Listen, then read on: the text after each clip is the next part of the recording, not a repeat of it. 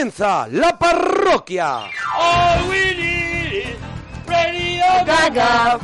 Radio Gugu. Estoy A loco ver, a por- ver. por- porque diga el nombre de alguien. Espero que no sea Lady Gaga porque me parece un robo, ¿eh? Radio Gaga. Me parece No, no, un no, robo. no. A mí no me vale ya. Si es. No, porque ella se lo puso por esa canción, pero Se lo no. puso por esta canción. Que Esa no. Pero canción no es la nombraba ella. No, No, no, fue al revés.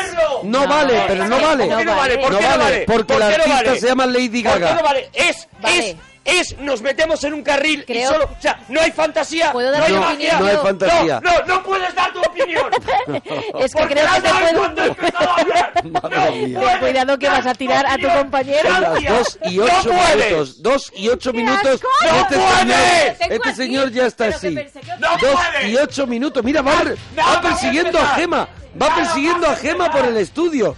Acaba de arrancar. Solo os vale lo de siempre. Vamos lo a ver. tópico. Pero Ellos no nombran a una cantante, nombran otra cosa y luego ella años después lo Eso es, copia. bien, bien, bien, bien. nombrando sin saberlo. En no un me viaje vale. de No. tiempo. Perdóname, señor error, señor error. En un DeLorean temporal, esa canción acabó nombrando a una cantante. Que no, que la cantante se llama Lady Gaga, que no se llama Gaga. Se llama Error, Temporal. señor error. En un DeLorean temporal, esa canción acabó nombrando a una cantante. Que no, que la cantante se llama Lady Gaga, que no se llama Gaga. Se llama Gaga es un muñeco de Barrio Lady, Sésamo. Claro, y tú te llamas señor Sergio. Que no, hombre, que no. Pero la gente te llama Sergio. Que no, porque si dices un Julio, ¿sabes? No me vale que Lady digas Gaga es por Julio Iglesias. Señora, señora Gaga. No. Es decir, su nombre es Gaga. Señora no, Gaga. no, Doña a mí- Gaga. A mí hoy, perdóname, con todo el dolor Brutal. de mi corazón, Brutal. no me vale. También Yo te digo una cosa. ahí. También te digo una cosa.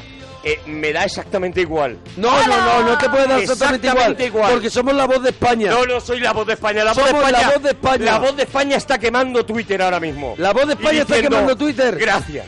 O sea, todo lo que para ti, la realidad está en Twitter, En Twitter. en una red social. En, en- en Twitter, Así estás de mal. Twitter, Facebook, lo que pasa Estás, ahí, estás en tu casa oscuro tomando eh, Sí. queso untado Sí. en pan que es untado en la mano. y viendo Twitter, Y viendo Twitter, Twitter, y diciendo, a ver qué dice España. oscuro. Todas las opiniones verdad, de, eh, Twitter verdad, son las me está válidas. dando miedo, ¿eh? Todas. Eres el Norman Bates del, del ¿Qué me está agradeciendo la gente? ¿Qué me está agradeciendo la gente? Ahora No, no, nada. nada, que, no, que no me aposente nunca. No, Que ya, cada ya, ya, vez, ya. Que cada vez dé Pero- un giro más. Que lleves Sí, la contraria a un Ayer hice hacerlo. por segunda vez, o sea, por primera vez, hice una segunda semana, segunda parte. Hoy hago un viaje en el tiempo musical. Mira, que lo puedes cerrarlo. como quieras, pero que no. Eh, Vamos a ver. ¿Y qué me dice la gente? Tweets preciosos como, desde luego, eh, la vida, jo, ¿sabes? La vida, jo. Vamos a ver, pero Bueno, es que a lo tú no mejor lo he puedes escrito muy darte, rápido. Tú no, tú, tú no te puedes, eh, no puedes aceptar cuando te equivocas. Es que no me he equivocado. Cuando hoy tú tienes la semana de qué?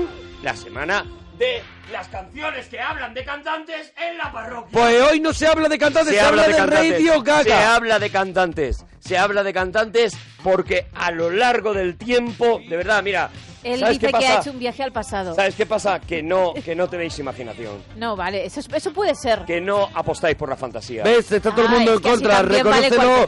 has perdido. Reconócelo. eh, estás en un error. Pero nadie, nadie está diciendo Todo eso. el mundo me lo dicen a mí. A mí también, ¿eh? Me estás Porque nombrando. temen, temen tu ira. Brutal. Temen tu ira. Gaga de Lady Gaga. Gracias Arturo por estas lecciones de criterio. Bravo. Sí. Eh, bueno, me Bueno. parece que me parece que lo que hay es lo que yo recibo es gloria. en la parroquia, en el tren de la chufla. Y hoy lo vamos a pasar pirata. Mira, Y estamos en el fan- 91 4 26 25 99. Tus fans, gente que siempre te apoya cuando empiezas, dicen por aquí, Arturo tiene demasiado ingenio como para robar. Así no, Arturo. Toma, toma. Mis fans Te han llamado ladrón. No, así. a ver, una cosa. Eh, primero, eh, mis fans es un señor. Este es sí, uno de los fans- que siempre ese no nos- representa a España. Mentira, Este mentira. Ese es señor- uno- este es uno de los tíos más cansinos para empezar, Luis Valladares, y que solo, ¿Cómo lo tiene y que solo me ¿Sabes apoya a es? veces. Hombre, claro que lo sé, es Madre muy mía. difícil. Y que solo me apoya cuando se ha levantado bien. Y ahora tú dices, tus fans, esto es lo de la gente en Twitter está diciendo a raíz de un tuit. No, hay más, ¿eh? Leo 15 a favor. ¿Quieres que te lea yo también otros 15? Que Sobre todo, una pregunta eh, gafa sucia. Sí, sí, no, una eso pregunta sí gafa verdad sucia. que- Sí, sí, sí. ¿Tú Sucia, crees? diría yo. ¿Tú crees que cuando yo... Pero eso va luego cuando me presentes. ¿Tú crees que cuando yo preparo esta berrea Sí. no sé perfectamente qué que va va a a provocar ocurrir, esta claro. reacción? Yo Sí, creo sí. que a veces ¿Os no. parece? Eres Las. Bontrier. Eh, ¿os Eres Las que Bontrier. en ocho años Haneke. no habéis aprendido nada? Eres Haneke. En ocho años no habéis aprendido a valorar Que todo verdad. el rato Madre os estoy mía. dando gloria. pesado, qué pesado. En ocho años no habéis aprendido que estáis al lado de un genio. No. Bueno, si queréis estar al lado de un chufla, este sábado en Estella, ¿vale? En Navarra, voy a estar allí con... Ah, te iba a decir, yo no voy a Estella. Con Salva Reina, ¿vale? Estaré allí en Estella eh, este sábado. Oye, voy a recordar, el 4 de marzo estamos en Zaragoza con el show de la parroquia, el nuevo show de la parroquia que, que participará el público con La nosotros vamos a liar muy muchísimo. y será en la sala Oasis de Zaragoza. Y el día 5, que ya hay muchos parroquianos que me han, que me han puesto la foto de su entrada, el día 5 estoy en el Teatro Capitol de Barcelona. Muy bien. Oye, que ya hay, o sea, está casi todo vendido, o sea, que se da gente prisa, ¿vale? Así que hoy vamos a hacer una cosa en la parroquia antes de, las, Sí. de los temas que trae aquí, Aquí. Lady Centella. Vamos a, a jugar con bandas sonoras. Sí. A mí me, habéis un tema que, Bandas sonoras. que me mola. Me parece bien. ¿Vale? La primera. Se pone banda sonora de que adivinar de qué película es o, o a lo mejor es un concurso demasiado complicado tal y como A ver, lo no. yo. La primera canción no es muy ¿Eh? difícil. Señores mayores de la radio. A ver si la adivina la gente. Y oye, si se nos va la mano, podemos regalar una camiseta de la parroquia, ¿vale? De freaking. Venga. Vamos a escucharla.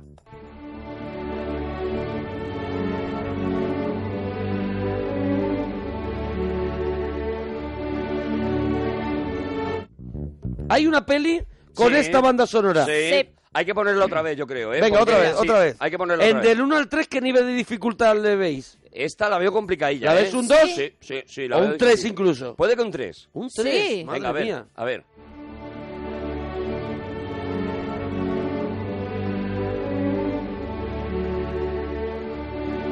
Vale, tenemos esta que sería la número 1 y vamos a poner la número 2. A ver, segunda banda ¿En qué grado sonora. de dificultad está esta? Venga, segunda banda sonora.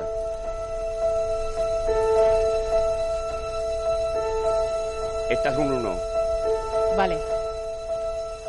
Ahí Hasta no puede romper. hasta ahí. Esta banda Esta sonora es una es un y la otra es un 3. La otra es un 3. Vale, pero Bueno. para nosotros la primera será la 1 y esta será la 2. Eso Vale, es. 91 426 25 99.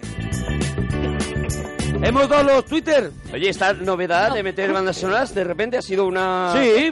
Oye, Una- pues, una porque el programa siempre está vivo. El programa está vivo hasta que yo cambio la berrea. Entonces ya no. Sí hemos dado... los- No, no hemos dado los Twitter. Por Arroba Mona Parroquia, Gemma con dos M guion bajo Ruiz. Alex, guion bajo Fidalgo, Sergio Monforte, guion bajo La Parroquia y Arturo Parroquia. Y hay gente que la sabe. Bueno, si quieres escuchar alguna canción en especial de todos estos años de la parroquia, que llevamos solo ocho, y que te apetezca que hemos puesto, pues a Monforte, arroba Sergio Monforte. Eso es. En Twitter se lo pedís. Con todos vosotros, Gema Ruiz. Por favor, qué pereza. Venga, buenas noches. Ah. Disimúlalo un poco, macho. Disimular de que, que nos parezca que nos mola estar contigo. De verdad. No, claro, o sea que por lo menos, Eres- aunque a, a- a tu compañero le dé pereza, pues que diga, ¡eh! La banda sonora de una película de terror. Eso es lo que verdad. era, de verdad. Ay, yo pensé que era más de tristeza, de estas que se hacen pesar. Sí, también, también. Eres tristeza. Eso es. Sí, eso también es verdad. Bueno, el maravilloso mundo de las modas. Ese es el primer tema. Queremos cosas que se pusieron de moda en peluquería, en vestuarios, en juegos, en música, todo lo que te venga a la cabeza, que en su día pues parece que lo tenía todo el mundo. Más, vamos a hablar de A ver, concursos. que se puso de moda. Vamos, vamos a poner nosotros algún ejemplo. De pronto de moda se puso ponerle parches a la ropa, por lo menos Sí, sí. cuando yo era un época, chavalillo. Un parche Vale. de Harley Davidson, por ejemplo. Eso es otro, otro, el Nupi, por ejemplo, el Nupi, La lengua de los Rolling. la lengua eh, del rolling. Se puso de moda y lo petó muchísimo. Y la ropa no estaba rota, ¿eh? No. Sino que se le podía... Y No, no, después había chaquetas se vaqueras, tuneaba. chaquetas vaqueras que traían los parches. Ya venían, sí, sí, aunque Llena bueno, de parches. ponértelos tú. No, no, no, pero yo las compraba con, con parches puestos, ¿eh? Tú ya te, Ah, no, tú no, no. ahorrabas el trabajo. Yo me ¿no? pillaba, me pillaba parches. Los parches, tío, en en, el en los puestos, negro. en los puestos, en los puestecillos. en el mercadillo Al lado del negro. Palacio de Deportes. Eso es. En los puestecitos. En el mercadillo negro, que era, que era Eso es. un mercadillo que ponían en mi barrio y había un tío que decía, "Lle- llevo Pero parches". se llamaba Mercadillo Negro porque todo lo cobraba en negro, ¿no? se cobraba en negro, Eso jamás es, nadie es. hizo una factura ahí. Eso es, eso jamás. Más, vamos a hablar de concursos de televisión. Cuéntanos Sí. los mejores y también los más malotes. Anécdotas que te han ocurrido en el médico. Y tenemos Oh. un tema, pues como siempre, un Venga, a ver quién hace hoy la encuesta. Bien, mira, voy a decir cómo quedó la encuesta de ayer, ¿vale? Venga, por La- cierto. que la hice yo. Mientras tanto, déjame decir que hay un montón de gente que adivina las dos bandas sonoras, pero me flipa especialmente gente que no da ni una de las dos. Ni una. Que es muy Eh, difícil cuidado, no. una de las dos bandas sonoras. A ver. Bueno, hay de todo. Hay gente que dice, joe, qué fácil. La primera es Memorias de África. No, ya, te, eh. ya te digo que no. Mira, voy a dar el resultado del, del debate de ayer que fue espaguetis es contra macarrones. La- ha terminado la encuesta porque es de un día. Y resultado final, 2.368 votos, espaguetis Muy bien. 54%, Muy bien. macarrones 46%. Ojo, están más pegados de lo que yo pensaba, ¿eh? No, eso Sí, sí, verdad. sí. Yo pensaba, muy que, justito, ¿eh? yo pensaba que el espagueti iba a despegar. A reventarlo, sí. A reventarlo. Yo y, igual. y sorprendentemente no. Pero hoy tenemos que hoy tenemos otra hoy propuesta. tenemos Hoy otra. Venga, hoy la hacéis vosotros la encuesta. Venga. Hoy nos vamos al desayuno y os vamos a preguntar si sois de colacao Mm. o de café. Colacao frente café. Eso es. Lo va a el- reventar café. Bueno, tampoco A te ver, pases cuidado, porque yo cuidado. colacao. Lo va a reventar. café, reventar Pues- café. pues yo, por la ejemplo, gente no no desayuna. tomo café. La gente merienda colacao, nadie desayuna colacao. Merendar nadie. solo, solo Vale. merendar Nadie. colacao. Como mucha Podemos media incluso mañana. dar- A me- o sea, ¿tú crees que, o sea, el colacao puede ser ca- puede cambiarse por zumo de naranja o el que toma café también toma zumo de naranja? No, no, no, me parece que el zumo de naranja es una parte Es una que parte. lo puedes tomar tanto si tomas colacao como si tomas Y sobre café. todo Ahí es sí, de, sí. de buffet de hotel, ¿no? Un poco, ¿no? Y muy ácido. Y muy ácido, muy, ácido. de naranja muy, Muy verde. ácido, una naranja muy verde, muy naranja ácido. no, ma- no Y- madurada. Y muy peligrosa. Eso es, Y muy, muy peligrosa, soltón, muy sí. soltón. Vale, haces tú la, la encuesta, Venga, Gema, venga, ¿vale? Venga, la lance, encuesta. lance el gema. Venga, eh, más temitas, Gema. Ya No, lo ya- queda. ya los tenemos todos. 91, 426, 25, 99.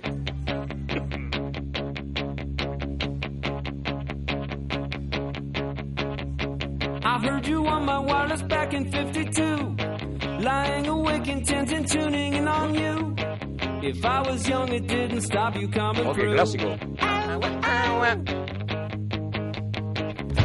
Es la versión de The President of the United States de- del clásico video Kill Radio Star. And now I understand the supernova scene. Oye, ma- mañana voy a estar en el hormiguero, ¿vale? Mañana miércoles y me han pedido una cosa, no sé si la voy a hacer. Vale, no sé si la voy a hacer. De momento la- os cuento un poco. Ah, me han pedido, Puedes, contar, puedes contarlo, cuidado. me han pedido, me han pedido que, que me meta en agua Hasta ahí. para hacer la sección de mañana. Si lo hubieran pedido a Gema habría sido más Eso complicado. es. Claro, Hombre, claro. cuidado que yo tengo un rollito Grenly, ¿eh? Así que no sé si lo voy a hacer. Así que mañana no os perdáis el hormiguero y likes, que también estaré. Mira, ya, ya ha puesto Gema la, Sí, ya lo he la puesto. encuesta. Voy a votar A ver, inmediatamente yo también. por mi café, por Ah, supuesto. no, yo no. Yo no, yo por mi supuesto, la colacao. mañana- la mañana es colacao, café, la mañana es me da igual. Me gusta todo, Déjate todo así. Clemente, nos alegramos mucho de ir tu persona. Buenas noches. Buenas noches, Clemente. Hola, Clemente, buenas noches. ¿Qué tal? Bien, bien. ¿De dónde nos llamas? De Granada. De Granada, De Clemente. Granada. ¿Qué nos querías contar, Clemente? Yo, salís vosotros, me tenéis que preguntar, ¿no? Eh, cuidado, cuidado, cuidado, Clemente, que hemos dado ya los temas, Clemente. Sí, sí, esta vez me lo sé, ¿eh? Ah, Ah, pues ah, esta vez, porque ha habido otras veces que no te lo sabías. sí, solo he llamado una vez. Y has llamado Menos sin mal. sabértelo. Sí, no me lo sabe. Es que, coño, vamos a ver si decirlo... Pero no digas No palabrotas, hables mal, Clemente. no hables mal, no es no hables mal. necesario. No hables mal, Clemente, desde la tranquilidad, desde la paz. cojones. Clemente, eh, Clemente, siente, siente mi corazón, Clemente. Eso es. Ay, por Dios. Hoy te sabes Oh, los temas, horror. Clemente. Sí, hoy sí, bueno... siénteme cerca, siénteme cerca, siente, siente mi aura. ¿Pero qué eres? tu aura, pero- Mi aura, Clemente. programa- ¿Quién eres? Lo decí cuando el programa empezaba. Ocho- este... Clemente, respira conmigo, Clemente. ¿Cómo se llamaba ese? Sí, ese. ACB, No, a- sí, a- no sé a- cómo. el- el- Acebedismos. No. Acebedismos. Octavio Aceves, Ah, ¿eres ahora? Bueno, un poco, un poco. Un poquito. ya eh, te gustaría a ti ser acebedismo con la carita que tienes, eh. La Cuidado, carita, eh. la carita de acebedismo. Cuidado. Eh, eh, ¿Me sientes cerca? ¿Me sientes cerca, Clemente? Sí, ahora mismo sí. Sí, Dentro sí. de mi corazón estás. Respiramos Pues al venga. unísono y, Pues y- tenemos una Pero- meta común. Pues pero, ven. Carlos Jesús, ¿cuándo vas a arrancar? Vamos con los, cerca. Vamos con lo, cuando él esté preparado. El tarotista, de verdad. Cuando ¿eh? él ha dicho que está preparado. Cuando él esté preparado, cuando su dentro karma, Vale. cuando su karma, cuando sus chakras Sí. Estén abiertos. Si no, va- si no es tiempo de ir en chakra. ¿Tienes los chakras abiertos? Buenísimo, buenísimo. Monforte, buenísimo. ¿Tiempo de qué? de Que chakras. no es tiempo de ir en chakra. ¡Yeah! No me pises que llevo chakras. Es Sí, malísimo. señor, anda ya. No, no, no. A mí no me pongáis, a mí no me pongáis cuando hago ¿Eh? Porque tú de dice, él. dice, ten que, tienes que abrir los, los chakras y le digo, no hace tiempo para ir en chakras. Ay, ay. Sobre todo, ya el chiste está hecho. No es más de verano, es más de verano palillos. lo de las chakras. No tiene sentido que haya platillo cada vez que digas Sí. chancras. Sí, sí, sí, porque no es tiempo de No, chakras. que a mí no me los pongáis. Sí, sí, sí. Sí, No me pises que llevo chakras. Buenísimo. No, ya está, ya está. Mira, Ya- mira, me vo- voy a hacer un, un meme de un budista, de un budista que ponga, no me pises que llevo chakras. Pero no te rías cada vez. O sea, por reírte tú cada vez. El chiste no ha hecho gracia, no ha entrado. No ha entrado, ha pasado desapercibido. no me pises que llevo chakras. Ha, pasado desaper- desapercibido por la gente y si no fuera por el Y un- platillo y es un- porque lo o, o qué pongo una y otra uno vez. de yoga un tío de- haciendo yoga y pongo no me pises que llevo chakras Eh, ahí está muy bien. ¿Cuántas veces? ¿Cuántas veces? ay no Hasta muere que- hasta que- el chiste vivo te hasta llamo que yo el chiste vivo que no muere El que mata a todos los de alrededor pero él sigue vivo. Es el chiste cucaracha. que llevo chakras No, ya está bien. vale vale vale vale Vale, eh, Clemente, Sí, vamos con las modas, cosas que se pusieron de moda en peluquería, en vestuario, en juegos. Sí. de- Una cosa que tú te acuerdas que se puso muy de moda y ya no está. puede ser Entre cualquier nosotros. cosa, ¿no? ¿Cómo? ¿Cómo? Que puede ser cualquier cosa, ¿no? Hombre, puede ser una cosa que se puso de moda en peluquería, vestuario, en juegos, pero que ya no está. Eh, por ejemplo, las plataformas. las plataformas Siguen Es de moda. ¿eh? eh, ¿cómo Sí. que siguen de Siguen de moda? moda. Bueno, ¿Tú, te la, tú te la estás ahora. poniendo? Hombre, hombre, No, yo no, yo no.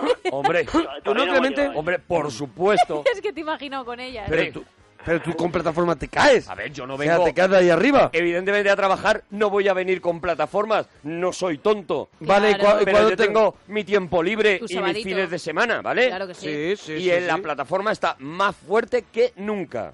Vaya. Más fuerte que nunca. A mí no me vale como, como cosa que se puso de moda. No me vale. No, yo no lo he visto eso ya nunca, ¿eh? Ahora no se lleva. Clemente, porque no te mueves por los lugares adecuados. No, vamos a ver. A lo mejor es que estás hablando de otra cosa, pero yo plataformas he visto hace ya lo menos 10 años que se llevan las plataformas. también hay que salir más ¿eh? 90. También. hay que salir más Será en otros sitios, aquí no, ¿eh? ¿Cuáles eran los concursos mejores de la televisión y los más malotes de los que te acuerdas, Clemente? Eh, ¿El 1, 2, 3? Por ejemplo. el 1 2 3 de los mejores ¿no? Bueno, sí. Que cuesta arriba lo hace Clemente, ¿eh? Oh. De verdad, que cuesta arriba lo pone Clemente todo, Clemente anímate hombre Coño, es que así de sopetón acordarse de todos los programas tampoco. claro Pero es es que hemos di- has dicho que que el- te sabían los temas, Clemente. Sí. Y ahora dices me así de sopetón. Hombre, me O te que sabían los temas, como tirar- o así de sopetón. Mientras que decir los temas, pues me da tiempo. Ah, que mientras que decimos los temas te da tiempo, ¿a qué? O sea, ¿a qué? ¿A qué, Clemente? Mira, Clemente es el que llamó el otro día diciendo es que me aburro en el trabajo y llamó a la parroquia. No me Y- digas. Claro, no te acuerdas. Ahora me acabo de tío. acordar. Ahora me acabo de acordar. Clemente es el que llamó diciendo, no, que estaba aquí aburrido y hay un montón de gente queriendo llamar y Clemente chuleándonos. Mira, eso es como se... ¿Ves cómo te acuerdas a mí? Eso Anécdotas que te han ocurrido en el médico, Clemente. Adelante, Clemente. Vamos con ello y que haya contenido en el tema. Porque si no, Clemente, te compras un cubo de Rubik y te entretiene en el trabajo. Hombre, hombre, Adelante. hombre, Clemente. Está chuleando. A ver, Hombre, eh, Clemente. Estás chuleando tú a nosotros. Pues, por ejemplo, en el médico Clemente, hombre. estuve una vez que me operé y al salir de... Sí, sí, la historia ya, pie- historia la- ya es golosa. Al salir de la operación, Sí. estaba que me estaba asfixiando, que no podía respirar y me tuvieron que poner una medicación en la cual me dio me dio una reacción y era por el medicamento que me habían dado. Entonces Sí. la, la enfermera, eh, al ver la reacción que me había dado, Que acabe pues, bien, por pues, favor. Se puso a mirarme por todos lados a ver si tenía puntitos, porque salieron con unos puntitos como como si fuera varicela. Voy a- Vamos, que le miro el pirulín. Que tengo la lavadora Sí, puesta, ¿vale? Voy a ir a sí. mirar, ¿vale? Sí, vale. no, no, vale. tranquilo, tranquilo, nos quedamos nosotros con Clemente. me- me- me Lo importante es que Clemente no se aburra en el trabajo, ¿vale? Eso es. Sí, entonces, ¿qué? ¿Que te, que te miró que te miró las cositas, Clemente? Sí, exacto. ¿Esta- ¿Es el final de la anécdota? Sí. A eso no se le llama anécdota, se le llaman frases. Eso se le llama a eso. Esta es la anécdota. Eso no es una anécdota, son frases. Que tú a lo mejor en una boda das así con la con la cuchara en la copa diciendo, esperar que os voy a contar lo que me pasó en el en De el verdad, hospital". Clemente. De verdad, Clemente. Clemente, ¿Te cómprate un amigo, trabajo? No. Clemente. Clemente, no te aburres tú en el trabajo, el trabajo se aburre de ti, Clemente. Clemente, seguramente, Clemente, te- oye, ¿os acordáis de la moda que hizo aquí Alejandro en Twitter de colgar un Elvis en el... No, es el- no era el retrovisor, ¿no? No, no, no, era en el Era en el salpicadero. el salpicadero. Eso es, en el salpicadero, Alex. Hubo un Elvis, hubo un Fari Un chiquito. y hubo un chiquito El Nen. y hubo un Nen. El Nen también, Eso hubo. es. Y yo creo que han sido los grandes los grandes éxitos de los salpicaderos. Sí, para sí, mí, sí. ¿eh? Para mí, a lo Yo mejor sigo te- me estoy equivocando. No, pero en Yo sí- retrovisor también hubo, ¿eh? Yo Elvis. tengo, yo tengo el Fari. ¿Tienes todavía el Fari? En mi, ¿Tú has visto mi, mi mueblecito de cristal con los muñequitos que tengo? Sí, sí. Pues ahí está el al Un día te lo voy a ¿Pero enseñar. lo llevas en el coche? Lo que pasa es que lo tengo, le tengo quitado la cuerdecita con el chupón. Y entonces está el Fari con el micrófono así para adelante. En Madrid, Súper chulo. En Madrid, por lo menos, algunos taxistas mantienen viva Es esa, tradición. ¿eh? Y hacen bien. Y te metes de vez en cuando. Y yo cuando me meto en un, taxista, en un taxi que tiene el taxista al Fari, yo voy tranquilo, yo voy relajado. Eso yo es. estoy bien. Eso es, eso es. Yo bueno, estoy bien. Clemente, ¿alguna cosita más? ¿Te sabes las bandas sonoras? Vamos a ponerlas de nuevo. La número uno que hay que adivinar y se llevará camiseta de freaking quien la adivine de nuestra de la parroquia, la camiseta a ver, a oficial ver, a es esta. Claro, por eso ha llamado, porque se la sabe. Y la segunda es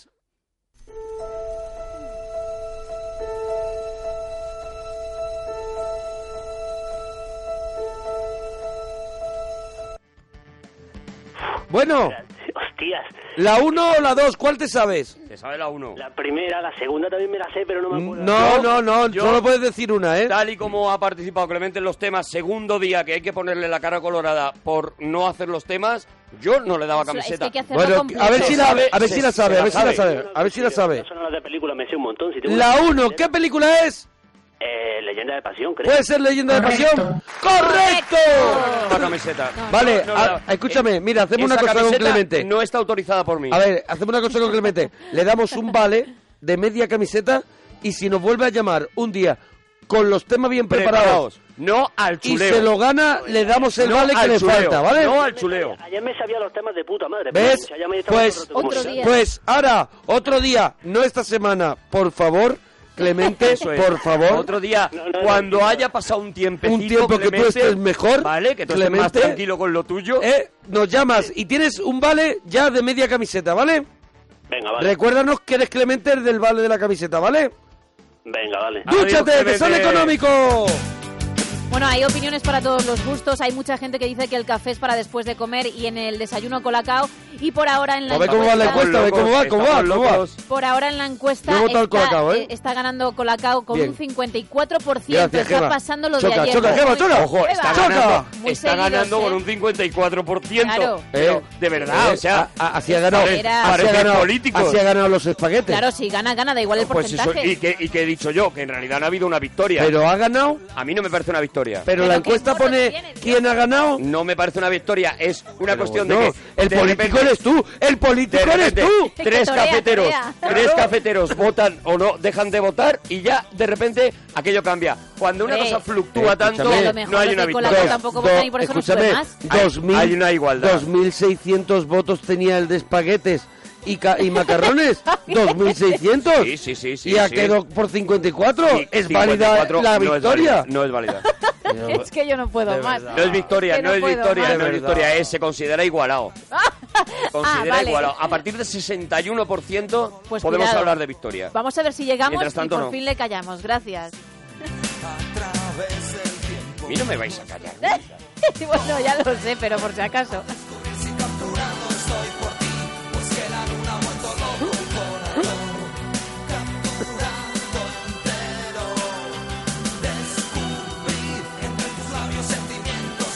Bueno, ya tenemos el meme de no me pises que llevo chakras que me da la vida. De verdad, por favor, no, hombre.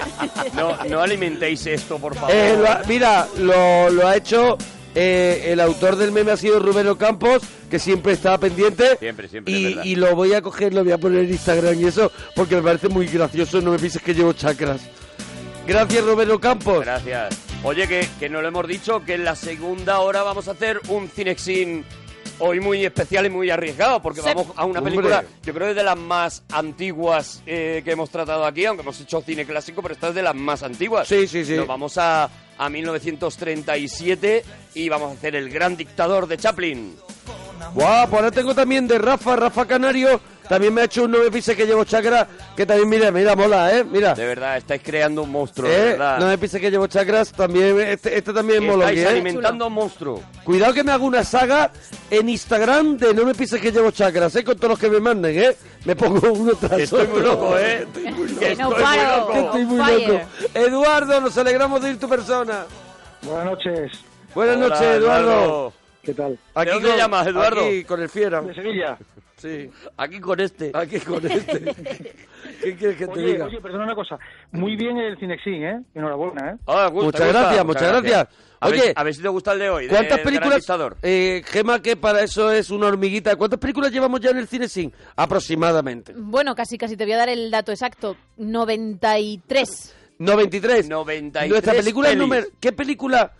Eh, mañana vamos a preguntar una cosa. ¿Qué película quieres que sea la número 100? Bueno, todavía de queda, ¿eh? Todavía queda, creo que... Bueno, pero lo preguntamos 90, mañana. 93 quedan Quedan seis semanas. para Quedan abril o siete así. semanas. siete semanas. Claro, siete son semanas. casi dos meses para... Yo creo Hombre, que para prepararlo, hombre, que la gente no se crea que la preparamos de un día para ¿Cuál- otro. ¿Cuál sería No, no, de, no, la- ya te digo yo que de no. las que no hemos hecho? Es que Eso es. eso hay que hacerlo bien. Hay que colgar La número la 100. lista. Hay que colgar Claro, la lista en todas las redes, que la gente vea las que hemos hecho. Para que no diga, repita. ¿Cuál falta? ¿Cuál falta? Si no es una locura. O Perdona, hacer de número 100 otra cosa en el cine sin, que no sea sola, que eso no sea una película, ¿Bailar, has o sea, dicho? que sea un, un, un algo sobre, o a lo mejor dedicado a una época, hacer algo distinto. Bueno, se puede mirar. número 100. Todo eso se puede mirar. Vale, vale, vale. Todo vale. eso te lo... Bueno, Ahora, ahora te lo hablo yo con la gente de arriba. vale, te, te lo tienen que dar de No, arriba, me lo ¿no? tienen que aprobar, ¿no? me lo tienen Vale, que aprobar. ¿vale? Eh, casi estamos llegando al número 100, 93 semanas haciendo el cine sin y creo que es uno de los momentos más descargados de, de lo que hacemos aquí en la parroquia, en internet.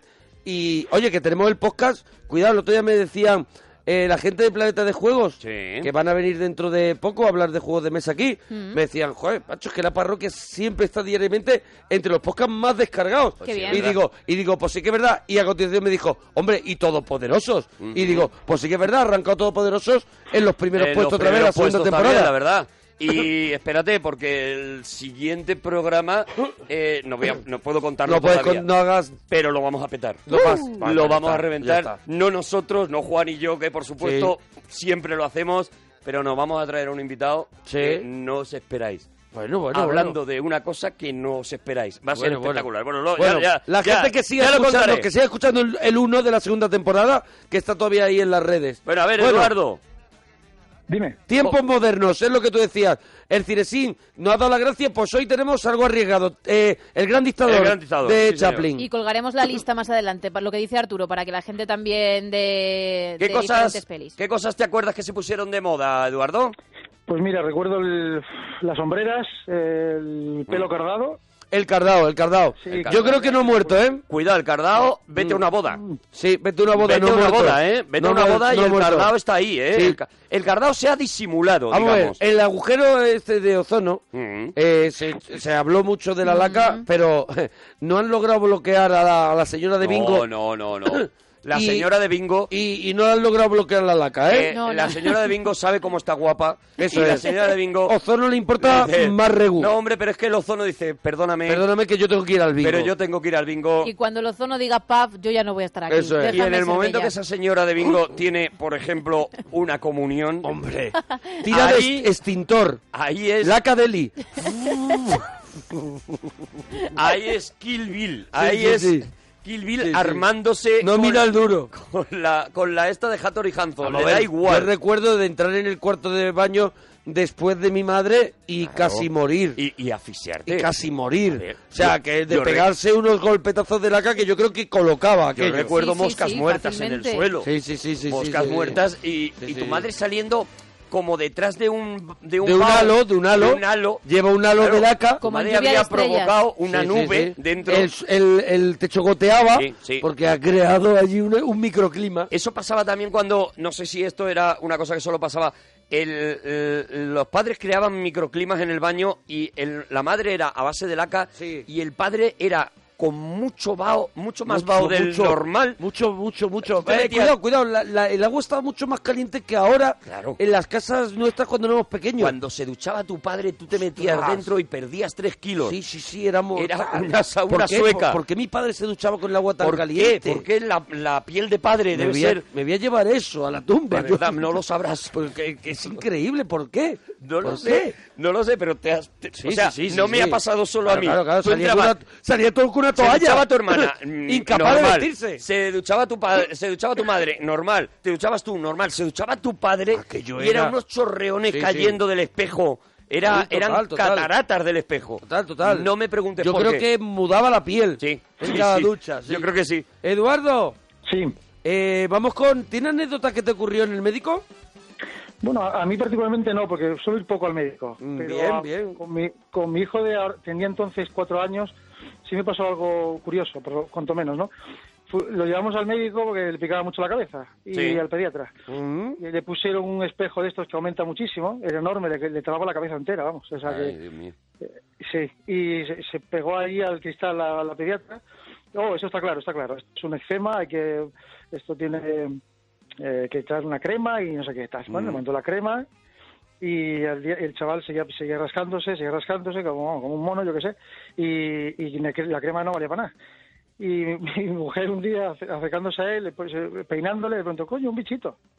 Coño, otro bichito. Estaba plagado de piojos. Piojo. A ver, yo te iba a decir al comienzo de la historia lo que también. tenía era piojos, Lo pero... curioso- pero lo curioso del asunto es que con la pedazo de lupa aquella que le puso en la cabeza, que no hay quien lo entienda, No vio ningún No piojo. vio ningún piojo. vio Quizá no existía. los piojos solieron porque, eh, cuidado, el El hospital piojo se o ambula- camufla muy bien, el ¿eh? hospital ambulatorio tiene un olor muy, Muy especial. muy especial y yo creo que el piojo, El el piojo el piojo es predator, el piojo, el piojo se, clamu- se camufla, está- es de predator. Está diseñado, diseñado Sí, para sí, sí, sobrevivir. Genéticamente está diseñado Claro, claro. para sobrevivir en cabezas de personas. Si hay un holocausto nuclear, Sí. van a quedar nada más que cucarachas y piojos. Nada Eso más, es. seguramente. Y Kirk Douglas. Y Kirk Douglas, eso es. Es verdad. Eso es. Oye, que Eso tiene, es. tiene casi 100 años. oye, lo de Kirk Douglas es No se lo recuerde. Y se le notan. ¿Tú sabes, tú sabes que hicieron, eh, eh, hicieron una, una serie en la India? Una serie en la India.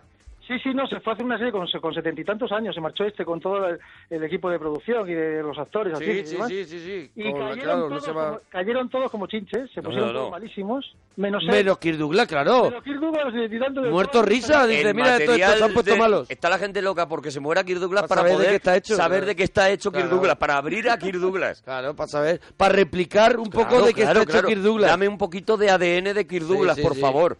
Sí, sí, está loco Spielberg por hacer una peli. Claro, claro, claro, claro. Claro, va claro. a hacer parque. Claro, el parque quirúrgico. Eso es. Bueno, Eduardo, ¿tú tienes eh, concursos favoritos o no favoritos? Bueno, concursos no, la verdad que no practico mucho el, el tema de concursos. Pero, que- digo de la tele, de la de tele. la tele, que, hemos que es un tema del programa, churra. Sí, sí, sí, bueno, concursos me gusta el pasapalabra, en fin, los, los concursos así el de... pasapalabra. el Saber y ganar, ¿tú sí. lo ves? ¿Saber y ganar? Sí, es el mediodía. Yo pillado- ¿no te parece que... eh, Se están real- ahorrando un pastón en decorados, por ejemplo. Hombre, eso por supuesto. Y en presentador.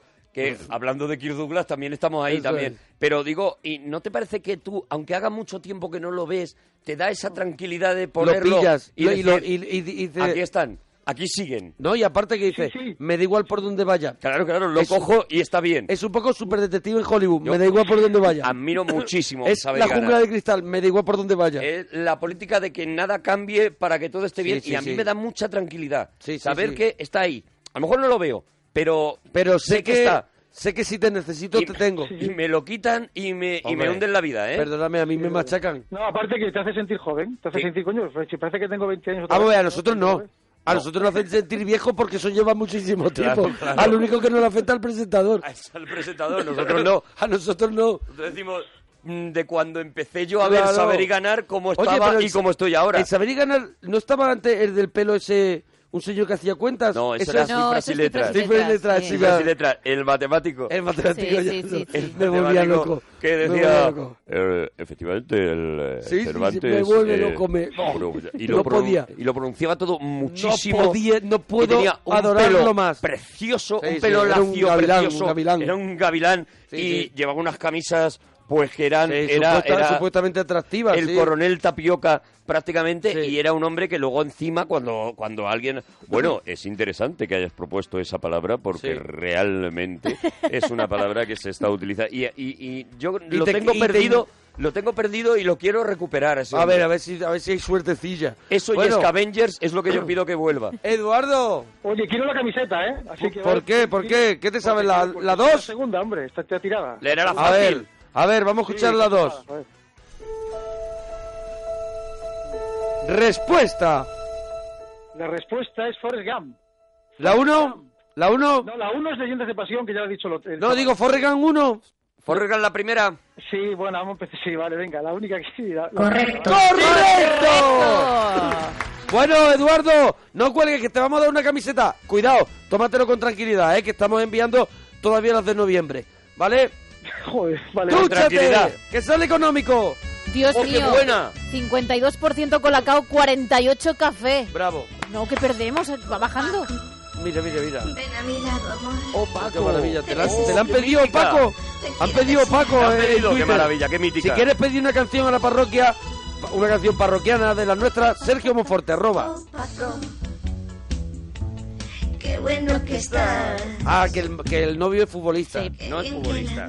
Mira. Qué bien la no mete. es más guarra y a mí a mí no, no me no me hace especial gracia esta canción vale Oh, Paco.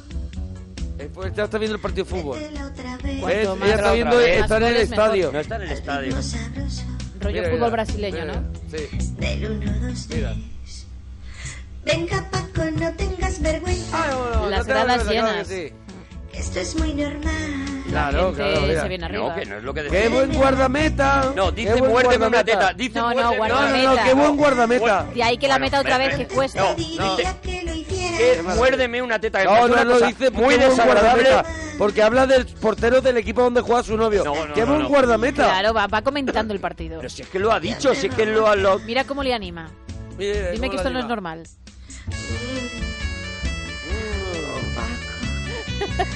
Así, Paco. el organillo no es un poquito invasivo Le coges el rollo. Esto lo produjo Phil Collins ahora. y aquí ya no disimula o sea Que no, hombre, que o le gusta mucho el fútbol a la muchacha o no está hombre. o Que no, está hombre. ahora mismo en el orégano Hombre, pero bueno que no, que está viendo el partido. ah hombre Así. ¿Ves? Así, el tío... ¿Ves? Mira. Ya nunca podré joder a ¡Ay, esa parte! ¿Qué? A ver, A ver, explicarme esa porque se parte. mete con el contrario, con el del equipo contrario, ya no va a ir a más partidos y no podrá joder a otro. A ver si al final va a ser... Va a, ser, ¿Verdad? A ver si al final va a llevar razón. Al final va a ir de lo que yo estoy diciendo. Enrique, nos alegramos de ir tu persona. Hola, buenas noches. Enrique, eh, un momentito que vamos a poner la tercera banda sonora que tenemos para hoy, ¿vale? Venga. A Vamos a escucharla.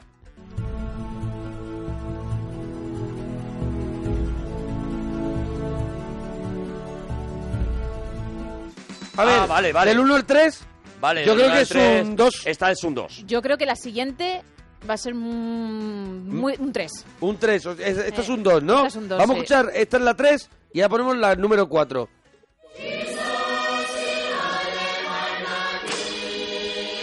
Esta es difícil, difícil, Muy difícil.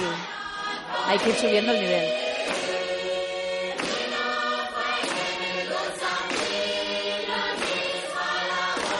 Hasta yo dudo cuál es, porque Es estoy que, entre dos. eh, Claro, había que ir subiendo Bueno, la Estoy dificultad. entre Pues dos. estas son las dos que tenemos para adivinar ahora. Enrique, ¿desde dónde nos llama, Churram? Desde Sevilla. Enhorabuena por tu programa, Enrique. Enrique, qué maravilla. Gracias. Oye, eh, vamos con las cositas estas que se pusieron de moda y que ya, por lo que sea, ya no están. El muñequito este de Levi amarillo que sonaba con una canción que hacía... tin, tiqui, tin, tin, tin. ¿Cuál, Churram? Un muñequito... O sea, en un anuncio de Levi salía un peluche amarillo. Yo no lo recuerdo, ¿eh? Ah, yo tampoco, ¿eh? Y mira que, que llevo ganándome la ¿eh? Llevas vida tiempo en el mundo. con esto. Lo llevaba, lo llevaba todo el mundo en, lo, en la, la Mira, si pones. Levis peluche Mister Oizo, amarillo, Mister Oizo. si pones Levis eh, peluche, Sí, sí. te sale directamente Levis peluche amarillo, ¿vale? Y a- ahora estoy viendo el vídeo y es verdad, es un peluche muy feo. Mira, te lo voy a poner para que lo veas. Es un peluche muy feo, así con los brazos muy largos, amarillo, feísimo, que es verdad que durante un tiempo, míralo, Ah, sí, sí, Ah, sí. que iba de copiloto. Vale, vale, iba vale. siempre es de- como un oso así. lo llevaba la gente en la parte de atrás. Vale, vale, vale. Música electrónica creo que venía en el, en el anuncio o algo así. Cuidado, es un poco el rollo de Fido Dido. No sé si os acordáis Sí, de Fido sí, Dido. Fido Dido también. Que fue, la tenía gracia. Y lo condenado. intentaron recuperar hace bien poco, en ¿Ah, sí? plan de vuelve Fido Dido y, a todo el nadie le mundo- importaba. Y todo el mundo se, se- se vio la bola de broza esa A de nadie le importó nada que volviera Fido Dido. Madre mía, pobre Fido Dido. Oye, ¿y los concursos? ¿Cuál era tu concurso favorito? ¿O es? Eh, bueno, lo que, yo que pasa es que veo pocas tele actualmente, pero yo me acuerdo, a mí me Sí. gustaba el precio justo. El precio justo, ¿no? El precio justo. Hombre, el precio justo yo creo que es un programa perfecto. Es la perfección de, de- de- Nah, televisiva. una maravilla. Esto es una botella. ¿Cuánto vale? ¿Cuánto vale? ¿Te puede, ¿Puede haber algo con más suspense? Te pasas, ¿Puede haber algo con más suspense? te pasas, te quedas corto, Buah. eh, no sé quién, ha- por un ¿Es más céntimo, o menos? por un céntimo ha ganado no sé quién. Bueno, era una tensión. Yo no entiendo por qué no sigue ese concurso, porque no lo retoman en alguna televisión, porque ¿Tú lo harías conmigo? en el- yo sí. Lo hacemos. Haría, yo haría el precio justo. Vamos a hacerlo. muerte. Vamos a Vamos a hacerlo. hacerlo. Vamos a hacer el precio justo. Eso es. Vamos a el hacer el euro precio justo. justo. ¿Qué te parece? El euro justo. El precio justo el precio sí. justo no lo copiamos, lo Tal copiamos cual. tal ya cual. que vais, jo. Claro, Tal cual. pero si en el resto del mundo sí sigue habiendo el precio justo. Tú vas Sí, a Estados igual Unidos que la ruleta de la fortuna. y la ruleta de la fortuna, bueno, Todo el todos mundo. estos. Por eso me sorprende que el precio justo no haya Lo vuelto. hacemos, lo hacemos. Vamos a hacerlo. Lo hacemos, lo hacemos. Vamos a hacerlo. A ver esta tarde si podemos. Ya está. Venga, eh, eh, Enrique, Dime. eh, más cositas. Eh, anécdotas que te han ocurrido en el médico. Eh, mm, me corrió porque yo estoy todo el día montando en bici. ¿Cómo has empezado? ¿Con qué has empezado? ¿Cómo, cómo? ¿Qué te ¿Con qué ocurrió? ¿Qué has te, empezado? te cor-? ¿Qué te corrió? Ah, bueno, que con la bici me dio un golpe fuerte Sí. en una cadena y fui al médico y era ¿Con una... qué edad? ¿Con qué edad te ocurrió eso? Eh, 20 a 25, todavía sigo montando... A ver, tú tendrías como y de 20. ¿Tú tendrías como 20 cuando te corrió? sí, sí. Cuando aquello ocurrió, eh, tú ya, tú- ¿era tu primera bici Él o tenía tú llevabas 20. mucho tiempo? Él tenía 20. Tenía 20, 20, 25, No, tenía ¿eh? 20. Es que no está muy claro en qué fecha ocurrió. ¿Qué tenía, 20 o 25? De 20 a 25, ponle 22. 22. 22 lo dejamos cuando ocurrió. Vale. ¿Y qué pasó? ¿Qué pasó? Nada, entré en la consulta porque me salió en la cadera un pequeño bulto y Sí. era una médico de vuestra quinta más o menos. Estás hablando de una persona... Jovencísima, estás diciendo. Hombre, ya con sus años, unos cuarenta y tantos, cerca de los cincuenta. ¿Quieres decir, licencia. quieres decir para comérsela, ¿no? Eso es. Quiere decir, en el mejor momento de su vida. En el mejor momento cuando te ocurrió.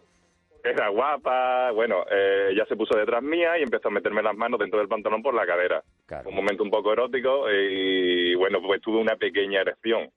Claro, un poco Sí. erótico, un poco erótico eh, para ti. La señora le, le daría seguramente Claro, igual. estaba a lo mejor pensando que tiene que ir Claro. luego al súper a comprar Estaba diciendo, tomate, no, tomate natural. No sé si tengo No cebollas. te creas, Arturo que se puso tontita, ¿eh? Que, que me A ver, perdóname, Enrique, ver, paramos. Enrique, para un no, momento. Está diciendo no, que ligaste no. en el médico. Perdóname, la primera persona después de Álvaro Vitali Que liga con liga una en el enfermera médico. de verdad. Perdóname. No Hombre. Ligué, no ligué, no ligué, pero se, se sintió eh, ¿Se halagada porque un chavalito tenía una erección. ¿Tú crees que Vamos la chica ¿no se será sintió que la halagada muchacha- porque tú te pusiste palote? ¿En serio? Yo creo que sí. Vamos a ver, pero ella te dijo algo de, oh, qué halago. eh, Qué bien. eh, No, que- ¿Qué no, palote? no, no. ¿Cómo te agradezco No, esta erección, por ejemplo? Te dijo, No, no me digas. Llévate dos palos de estos de lado como a los niños. te dio una piruleta. Qué cabrón. ¿Eh? De hecho, yo ¿Te dejó oír, Ya- te dejó oír o oír por el megatoscopio Por ese, este- ¿cómo se llame? Y te lo puso en la chorra. No, no,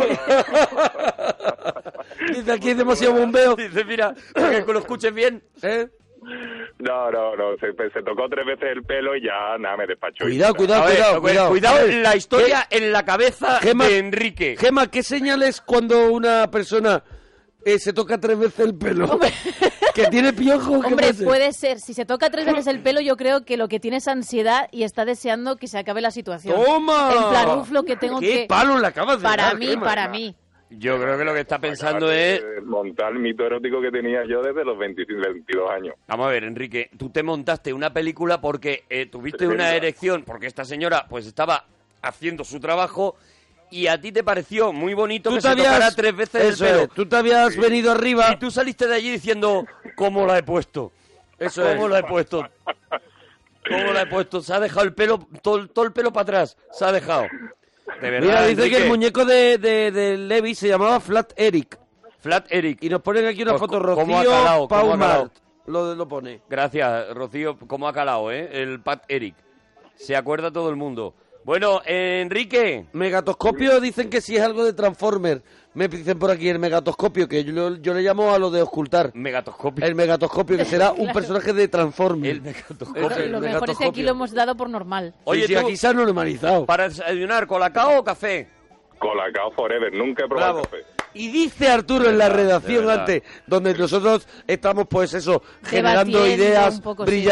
Y dice, mira, vamos a hacer el debate, ¿vale? De café, porque llevo todo el día dándole vueltas. Dice, pero yo creo que es una tontería porque el café lo va a reventar. Lo va a reventar. Y está todo el mundo a favor del colacao. Sí. Están las votaciones en nuestros Twitter, arroba. Gemma, guion bajo Ruiz, Arturo Parroquia y Mona Parroquia. Voy a decir una cosa para eh, que os deis cuenta de que en Twitter no está la realidad. Ujú. ¿Por De que lo no? que diga Twitter no es lo que tiene que ir a- a- a- al, al tribunal de nada, ¿vale? Cuéntanos. Sí, ¿Me puedes decir, por favor, sí. en una cafetería, Sí. primera hora de la mañana, Sí. ¿me puedes contar cuánta gente pide colacao Vale. y cuánta no gente sé pide café? No vayas a primera Esa hora, no la vayas a primera hora, no vayas a primera hora. Estamos hablando de desayuno. Vale, pero no vayas no. a primera hora. Hablo de desayuno. Vale. La pregunta Vale. es, en el desayuno que 10, tomas, a las 10 de la mañana, un ya, no colacaito. es, ya no es desayuno. ¿A qué hora se acaba el desayuno? A las ocho y media. Tú sales de aquí y ya desayunas a las A la- cuatro. Pero vamos a ver si el desayuno de los hoteles es de, de hasta las 11. Porque es buffet.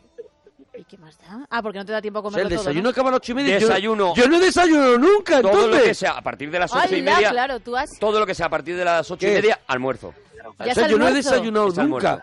Bueno, pues has almorzado toda tu vida. Una cosita más que aprendes esta Hasta la, noche. de 5 de la mañana a siete y media, perdón, ocho y media. De 5 es de la desayuno. mañana, pero hay mucha gente. 5 de la mañana, mucha gente se levanta a las 5 de la mañana. Ujú.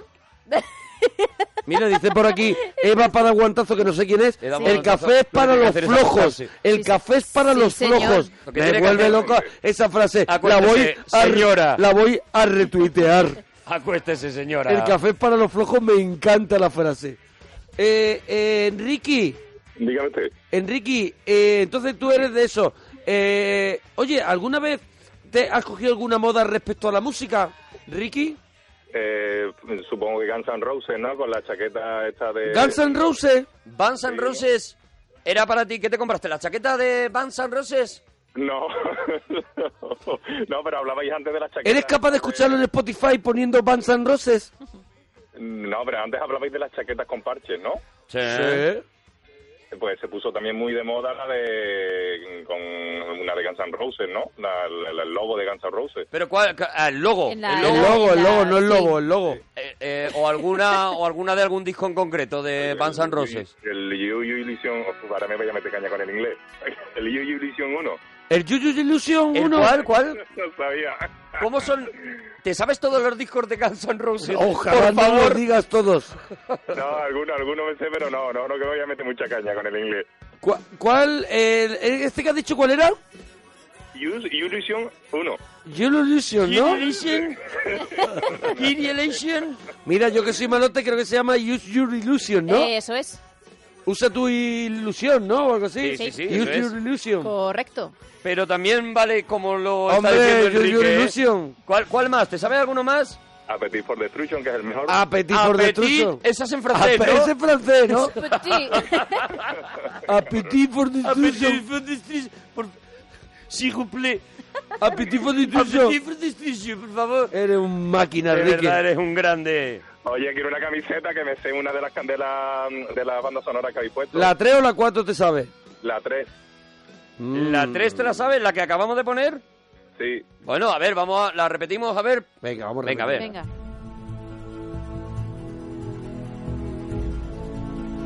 Vamos a dar una pista, ¿eh? Eh, vamos a dar una pista, ¿eh? Mm, venga. No es una película épica, ¿vale? Y transcurre en el tiempo actual. Ujú. Adelante, ¿qué película es? Gladiator. Pero se acabó de dar dos pistas. Dos pistas. Transcurre en el tiempo actual Y no es de y no es épica. y no es épica. Ostras, pues espérate, es verdad que se repite esa, esa canción, se repite. ¿Sabes qué pasa, Enrique? Eh, que eh, cada vez que escucháis una banda sonora decís Gladiator. No, no, no, de espérate, verdad, espérate. tenéis que salir del universo de Gladiator. A ver, vamos a verdad. escucharlo otra vez A y, y ya verás cómo ya sabes cuál es. Venga, Venga, a ver, escúchala. A ver, a ver si caes.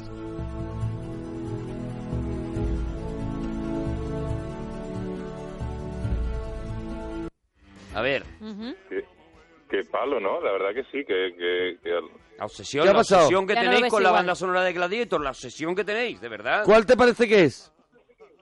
la de la chica esta rubia, coño. Ahora, Gladiator, yo digo Gladiator, pero puede que se puede que se repita en otra en otra película. No, no, eso A ver, a ver, ¿qué película? No, no, es que, ¿qué película puede ser? sonora original. A ver, escúchalo otra vez, escúchalo otra vez. Escúchalo otra vez que, que está llegando, que está Sí, llegando. sí, lo tienes cerca.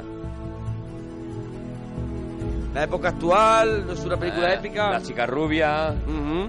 No, un momentito, no estáis cachondeando Él- de mí, ¿no? No, no, no, no, al contrario. Él, es que- él cree que está vivo, pero...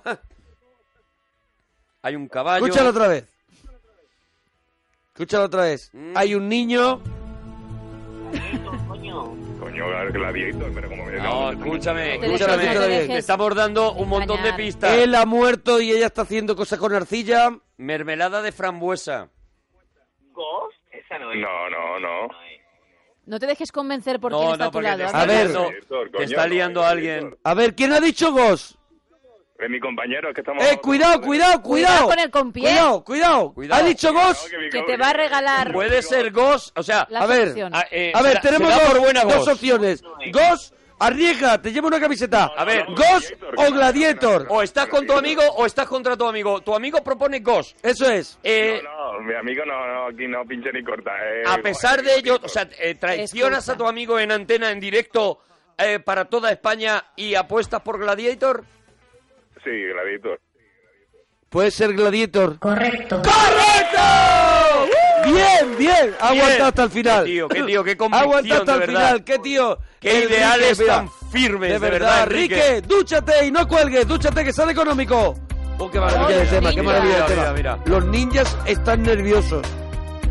Cuidado, cuando un ninja, ¿tú has visto algún ninja nervioso? Nervioso no. No, están atacando, saben muy claro lo que Y quieren. tienen muy claro, templados, eso muy es. templados. Los perros Ah, no, los perros. Están los perros. nerviosos. Ah, son los perros los que estaban nerviosos. Luego los Mira, ninjas. Escucha, escucha cómo- Alguien se aproxima a la guarida de los de ninjas. los ninjas. Sacan su palo y cuchilla. Y ahora se ponen nerviosos los ninjas. Los ninjas están nerviosos. Mira, Ahora mira. están nerviosos Claro. los ninjas. Primero los perros porque es una zona residencial. Dicen que han asesinado ¿Qué? ¿A quién? a un hombre Sí. ¿Cómo, cómo? con un sombrero O sea, con un sombrero. Dándole Ah, con el sombrero. Dándole o poniéndoselo. Y ellos no han sido. No. Es mejor perdonar a los ninjas. Es mejor perdonar a los ninjas. Porque tienen en su casa. Porque tienen en su casa. Las uñas de cuchilla. ¡Ah, cuidado! Unas uñas de cuchilla. ¿Cómo lo ven? Cuchilla. Una uñita de cuchilla. Es controlarte A los ninjas. Es mejor perdonar a los ninjas. Porque tienen Esa es la nueva sintonía del informativo. Tienen en su casa Las uñas de cuchilla. Unas uñas de Ahora cuchilla. va a decir, son las tres, las dos en Canarias, es mejor perdonar a los ninjas. Vamos a aguantar hasta el final. Es mejor perdonar a los ninjas. Escucha, perdonar a los ninjas. Es mejor perdonar a los ninjas. Es mejor perdonar Hasta, hasta informativos. ¿Vale? Hasta, hasta, ninjas. hasta que, hasta que vea, diga la hora. Perdonar a los ninjas. Vea, tú, tú, tú. Vea, vea, tú aguantas, Tú tú aguantas, aguantas. tú aguantas, tú puedes, vea, tú, vea. aguantas. Tú puedes, vea. Es Vamos mejor a pito, vamos.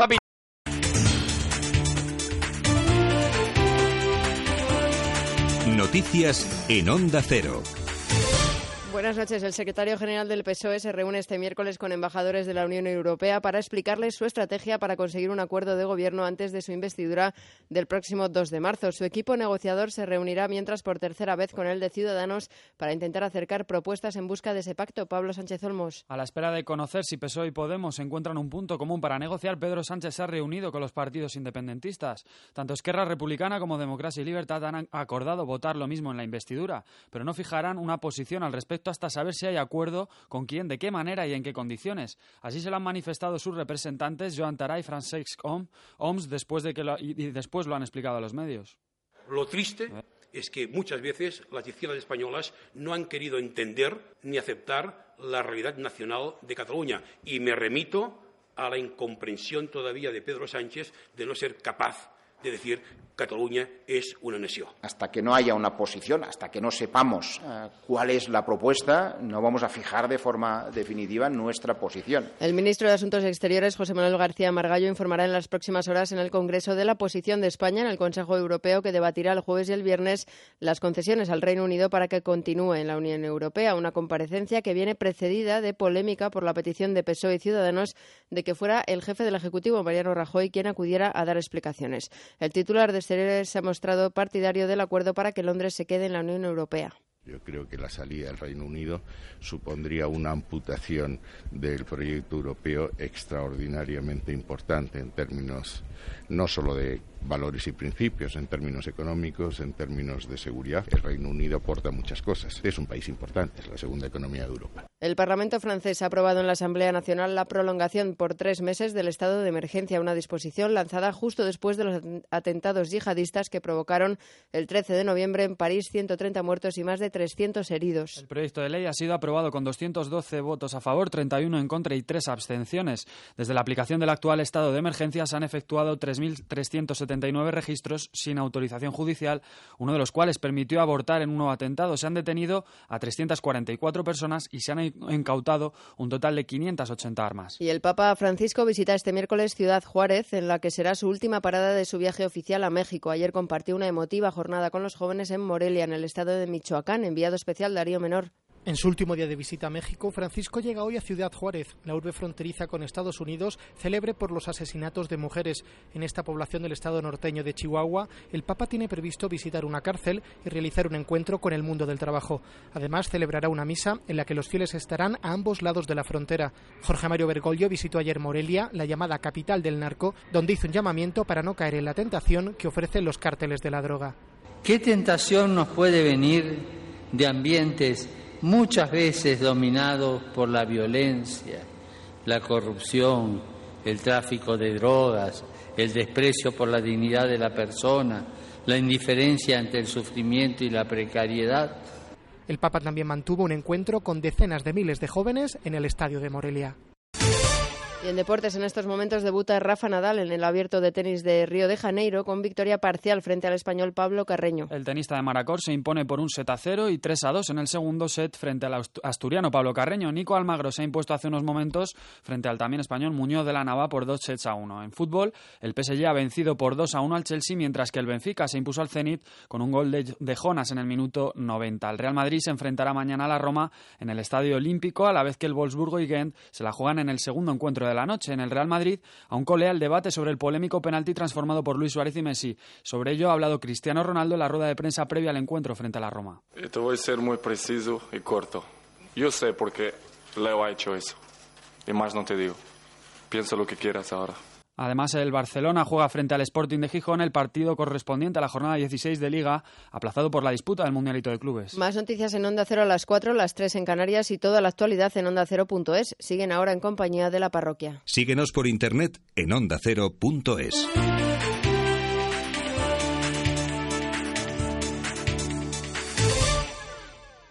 Los gabinetes de Julia Otero. Hablamos de los sueldos de los profesores y nos preguntamos si debería o no vincularse su retribución a los resultados de su Nos ha parecido un tema muy interesante el que ha planteado esa oyente. ¿Creen que el voto rural en España es más conservador que... ¿Qué son los hipsters? ¿En qué clases o grupos sociales proliferan? Consistiría básicamente en ser muy... Cada tarde, en los gabinetes, les ofrecemos un espacio para la reflexión y el debate. De lunes a viernes, les espero a las 4 de la tarde en Julia en la Onda. Te mereces esta radio. Onda Cero, tu radio.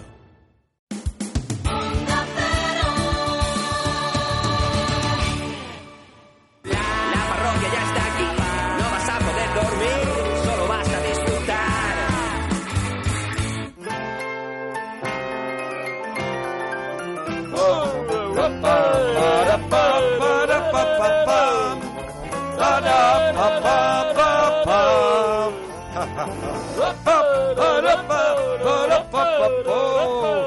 Yo que llevo un rollito que estoy pasando del cine mudo al sonoro. No sé si te has dado cuenta. Eh, bueno, porque hago.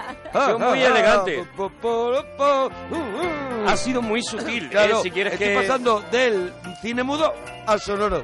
Bueno, Y entonces hago ruidos. te lo respetamos. Eso es. Bueno, no sé si lo he conseguido. Eh, creo que no. Bueno, pues Vale, no. pero qué bien, Lo he intentado. Qué Lo he- buen rollo. Eh, lo he intentado. Eh, eh, el Everest está ahí para subirlo, Claro, eh. claro, claro, claro, El Everest claro, claro, claro. está ahí para subirlo, No ¿vale? hay ascensor, no hay ascensor. ¿Vale? Así No hay que, ascensor. así que ir Ahí probando vosotros. Ir probando vosotros. claro. Oye, vamos con el Cinexin de la parroquia. Bueno, aquí seguimos. Y, y hoy tenemos algo arriesgado, para mi gusto. Es arriesgado. Muy arriesgado, muy arriesgado. Por otro lado, es algo fundacional, fundamental y todo confunda. Y, y yo creo que teníamos que arriesgar a hacerlo. Yo creo que tú, Arturo, eres buen, buen conocedor de esta película. Yo, un poco más desde fuera, pues también iré aportando cositas. Y Gema, pues ha traído además unos cortes porque hemos pasado del Gloria. mudo al sonoro. Sí. Y además las cosas que se dicen en esta película, como todo lo que ocurre en esta película, son muy importantes. Entonces, escuchar según qué palabras de la peli nos va a venir muy bien, ¿no? Estamos ante una peli que hizo historia y que es muy difícil ahora que ha pasado el tiempo darse cuenta de, de, de lo importante que fue, ¿no? Estamos ante... eh, una película que tiene 80 años tranquilamente, 80 puede años, tener, claro, ¿no? claro, claro. Es de 1940. 1940, eso es. Tenemos una película en la que el, el momento en el que se hace es precisamente lo que la hace grande, lo que la hace importante. Es una película que además ha resistido el paso del tiempo y sigue lanzando mensajes necesarios a, a- desgraciadamente a algunas eh, algunas actitudes que encontramos ahí Sí, hoy en un- día. Una película que sigue estando un poquito vigente. Absolutamente. O con menor o mayor intensidad, pero sigue teniendo un mensaje que está a la orden del día, ¿no? En 1940, un cómico, eso sí, el cómico más importante del momento, eh, por no decir una de las, seguramente de las 10 personalidades más importantes del mundo Hombre, en el ese cómico momento. más importante del mundo y el cinematógrafo más importante también del momento. Claro, por eso digo, una de las 10 personalidades más importantes. Ten en alguien con mucho poder, ¿no? Que cuando Einstein, eh, por ejemplo, visita en Estados Unidos y le dicen, ¿usted a quién quiere conocer? Él dice, yo quiero conocer a Charles Chaplin. Eh, Charles Mm. Chaplin es, en ese momento, una de las, no solamente de las mayores fortunas, sino de las personas más influyentes que pudiera haber fuera del campo de la política, fuera del campo de todo. Es un hombre que ha construido desde la más absoluta miseria... Es un intelectual, un es un Claro. intelectual que, que- que se ha construido desde la nada. Desde la Desde nada, nada, desde la con un, total- propio, total con un propio estilo, que bueno, que, que hablaremos también, un estilo que también él sacó de, de- de- de otra gente, ¿no? Que se inspiró en otra gente, pero que, que logró conseguir ese, ese imperio, ¿no? Él es el que hace eh, primero un- un- una carrera en el cine mudo brutal y luego cuando llega al cine sonoro y empiezan sus películas eh, eh, sonoras también, aunque poco, porque esta es su primera película sonora, o sea, fíjate que El cantor de jazz, la película de eh, que fue o que se toma como principio de primera película sonora de la historia es de 1928, o sea, estamos hablando de que han pasado pues eh, eh, Han pasado do- 12 años 12 años. en las que en los que todos los demás ya están haciendo películas eh, sonoras y él ha hecho hacia hace relativamente poco tiempos modernos todavía muda, ¿no? Esta Sí, es su hombre, primera presentación en el cine sonoro. También porque él como, como actor, por sus cualidades de su personaje, le, le encajaba muy bien a que las películas fueran, fueran mudas, ¿no? Porque él no dejaba de ser también un, un gran mimo, ¿no? Claro, claro. Eh, él- en esta película Él lo que vamos a ver, ¿no? Que- lo que vamos a ver, una de las muchas cosas que vamos a ver es que él ha dedicado esos 12 años a estudiar cómo se puede utilizar ese nuevo eh, elemento que es el sonido en el cine y lo vamos a ver en algunos momentos eh, mágicos de la película en las que solo el sonido nos va a provocar humor, algo que un tío que se ha hecho famoso en el cine mudo, eh, eh, dice mucho del talento de este tío, ¿no? De decir, vale, ahora me han puesto un elemento nuevo, pues ahora voy a aprender a utilizarlo, ¿no? Lo vamos a ver, pero sobre todo hablaremos, yo creo, de la repercusión brutal que tiene a nivel histórico la película de la que vamos a hablar hoy. Esta película, se puede decir que esta película de alguna manera cambia el mundo.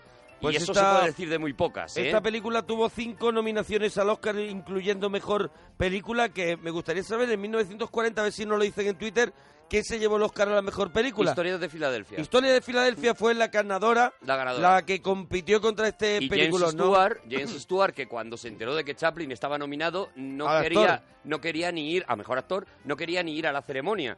Y se quedó alucinado y muerto de vergüenza, lo ha contado muchas veces, cuando no le dieron el, el- el Oscar, por lo menos al mejor actor, a la película de Chaplin. Él ha confesado muchas veces que sintió mucha vergüenza recogiendo ese Oscar que sentía que no se merecía. Bueno. De hecho, es una de las grandes injusticias de los Oscars, ¿no? Se le ha dado un Oscar honorífico a, a Charles Chaplin y nada más. No tiene, no tiene, bueno, le dieron uno por el circo a eh, una especie de Oscar especial y demás, y luego le dieron un honorífico y ya está. De todos, todas de, sus por- películas. todos de vergüenza, ¿no? Sí, Todos sí, de, sí. Todos, Todos de estos que le dan de se nos ha ido pasando Se los nos ha ido años. de las manos lo tuyo, Chaplin. Eso es, pues como le ha pasado a un montón de actores o de Sí. directores, al propio Alfred Hitchcock, ¿no? Pues desgraciadamente este es otro de esos genios. Por eso cuando siempre que aparecen los Oscars y tal y parece que a la gente se le va la vida en eso, pues hay que relajarse mucho. Hay que, porque- hay que ponerle una distancia a lo de los Oscars y Sí. tomarlos como un mero entretenimiento y también como, como algo comercial, como Tanto algo... con las que ganan como con las que pierden. Sí, Hay algunas sí. que ganan y que a lo largo de los años se reconoce que efectivamente era una gran película Sí. y hay otras que están completamente olvidadas y además de manera muy justa olvidadas y sin embargo en aquel año pues lo petaron Lo completamente. Historia de Filadelfia es una maravilla, es una obra maestra, pero si está al lado de la peli de la que vamos a hablar hoy yo creo que no, Bueno. no tiene parangón. Charles Chaplin, productor. Charles Chaplin, música. Charles Chaplin, guion. Charles Chaplin, director. Charles Chaplin es el protagonista de... El gran dictador.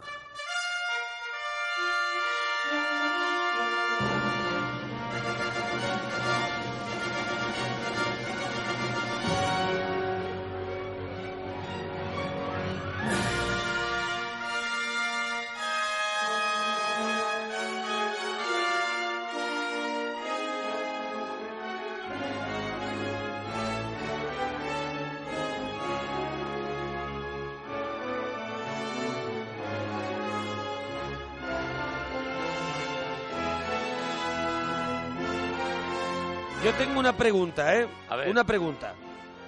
¿Cómo se pudo hacer esta película? Eh, eh, solamente gracias al poder que el propio Chaplin tenía. O sea, una película, una película eh, la hace un tío que tiene exactamente la misma edad de Hitler. que nace eh, en la misma semana, el mismo año y el mismo mes. El mismo mes. O sea, se diferencian en días de nacimiento de Hitler. Y una película que Hitler prohibió, evidentemente, y, y que Hitler era un gran admirador de Charles Chaplin. Pero Creía- mira, no sí. solamente Hitler prohíbe la película, o sea, te- hay que tener en cuenta, hay que ¿Cómo se llega a hacer una película ubicarse un tan poco, transgresora? Claro, hay que ubicarse un poco en la, en la situación histórica, por eso digo que, que, que bueno que es una película que cambia el mundo, ¿no?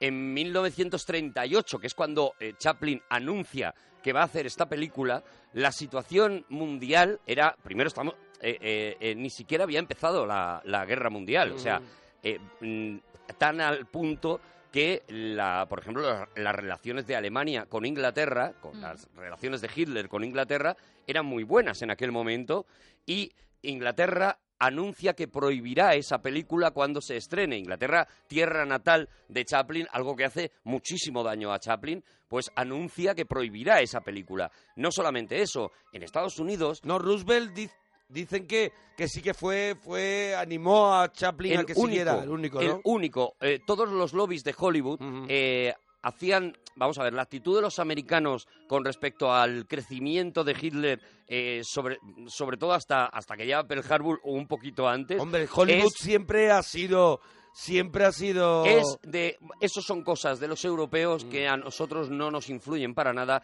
y nosotros no vamos a entrar en esto. De hecho, hay eh, documentales y, vamos a empezar a afortunadamente hay mucho documental sobre sobre Chaplin y hay uno concreto sobre el rodaje de esta película Mm. que lo tenéis en el DVD si os habéis comprado eh, la edición especial, que además ahora la podéis conseguir El Gran muy barata. Dictador en edición especial En la DVD. edición especial esta que salió, la- sacó la Fundación Chaplin, en DVD Sí. la tenéis. Creo que en Blu-ray han salido también. Vale. Y ahí viene eh, un documental que se llama Chaplin y el dictador, eh, narrado por Kenneth Branagh, en el Mm. que te- os van a contar toda esta historia y es apasionante ver cómo los propios americanos decían...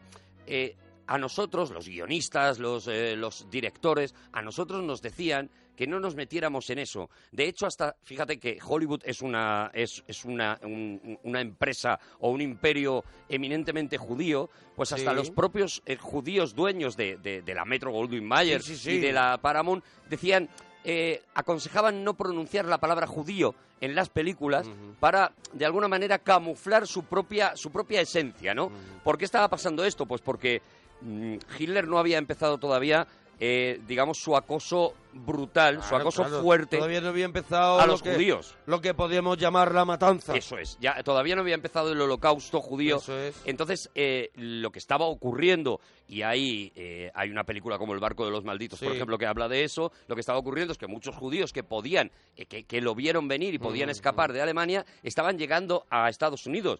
Esto no estaba gustando en como- Estados Unidos. Sí, se contemplaba con una actitud, pero nadie pensaba, ¿no? Entonces se y, decía, vamos y a... había cabreo Mm. por, con los judíos por el hecho de venirse a, a América y pues ya sabes, ese miedo a la inmigración de vienen a quitarnos el trabajo, Sí. vienen a quitarnos no sé qué. Hay hasta, eh, en, en este documental se ve, hasta manifestaciones en el Madison Square Garden con, eh, eh, dos eh, perdón, 20.000 personas que están protestando, además con una estética muy similar a la que, a la que en aquel momento estaba poniendo de moda, entre comillas, Hitler, eh, eh, eh, protestando por la entrada de excesivos judíos, ¿no?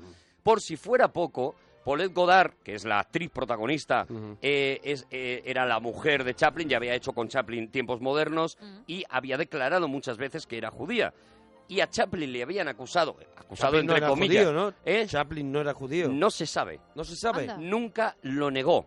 Una de las cosas que hizo en su vida fue decir que él no tenía por qué negar o afirmar una condición que eh, formaba parte de su vida privada, con lo cual nunca lo negó. Con lo cual, evidentemente, siempre se dio por hecho que Chaplin era judío, eh, por lo menos por los, eh, por los nazis. ¿no? Hay, hay escenas en las que todavía al principio, muy al principio del Tercer Reich, eh, Chaplin visita Un Berlín. riesgo por su parte y da a entender también ese corporativismo y, Claro, esa, claro. y esa ganas de estar dentro de, de esa pelea, ¿no? Claro, de Chaplin que se han dicho auténticas barbaridades, ¿no? Porque, porque siempre la gente se tira por el corazoneo y siempre se ha hablado pues de su afición a las, mm, a las mujeres más jóvenes, etcétera, etcétera. Vimos esa película que a mí me encanta con Robert Downey Jr., Chaplin. Chaplin, maravillosa. La- ese biopic. Maravillosa, la de Richard Attenborough. Pues siempre se, han- se ha ido hacia ese lado cutre de la, de la figura de Chaplin y, y nunca se ha visto el- el corazón tan enorme que tenía Chaplin. Y él, además,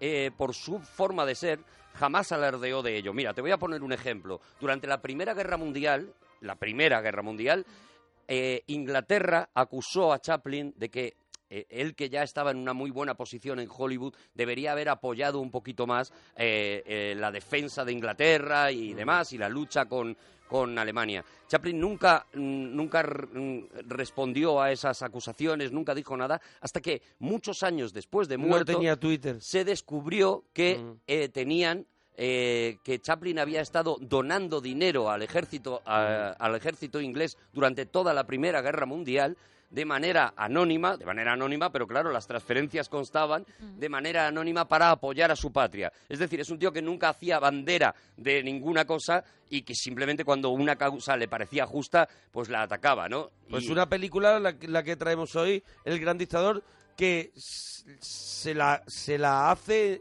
entera de arriba abajo Chaplin con su dinero. Ahí no mete un duro nadie. Nadie, nadie, entre otras cosas, porque nadie quiere. Claro, claro, eso Eh, es. Pero porque también Chaplin ya tenía una, mm, una eh, eh, maquinaria. Tú fíjate cómo funciona Chaplin. Ahí voy a recomendar otro documental que se llama Chaplin Desconocido. No nos da tiempo, a ver, voy a apuntar. El otro era Eh, Chaplin y, lo- y el dictador. Eso es, Chaplin y el Eso es el DVD. Eso te Chaplin, viene. Chaplin Desconocido es el, el mejor documental que vais a ver sobre Chaplin nunca. Es un eh, documental que dura, dura casi tres horas, ¿eh? o sea que sentaros. O sea que terminas conociéndolo. Haceros palomitas. sí, Chaplin sí, es sí, sí. desconocido, terminas conociéndolo. Y allí se ve, bueno, vais a ver maravillas, porque eh, ocurrió que cuando, que cuando eh, Chaplin muere en, en Suecia, en Suiza, perdón, eh, eh, se encontró un maletín, un maletín perteneciente a, a su hermano, a Sidney Chaplin, con un montón de películas que eh, Chaplin, de, de trozos que Chaplin había rodado, pero nunca había metido en las... Entonces se ve, entre otras cosas, pues un making of de cómo funcionaba Chaplin, ¿no? Para que os hagáis una idea. Chaplin cuando está rodando, por ejemplo, eh, eh, detrás de la cámara modernos, sí, Sí, es una especie de detrás de la cámara con algunas escenas, muchas escenas eliminadas, Eliminadas. que las ves ahora y dices, Y pero qué de genialidad. rodaje, ¿no? Como- y mucho- y sobre hizo. todo eso, cómo funcionaba. O sea, Chaplin tenía a todos sus empleados, los tenía a sueldo fijo. Estuviera, gente, su gente. estuviera o no estuviera rodando eso es. películas. De manera que, por ejemplo, durante el rodaje de tiempos modernos, eh, se ve como Chaplin se atasca en un gag, se atasca y no sabe cómo terminar ese gag. Se ve además perfectamente cómo hace, piensa, intenta pensar cuatro o cinco maneras, tal, no sé qué, y les dice a todos sus empleados, les dice, iros a casa y ya os llamaré cuando tenga el final de este gag y seguimos rodando la película.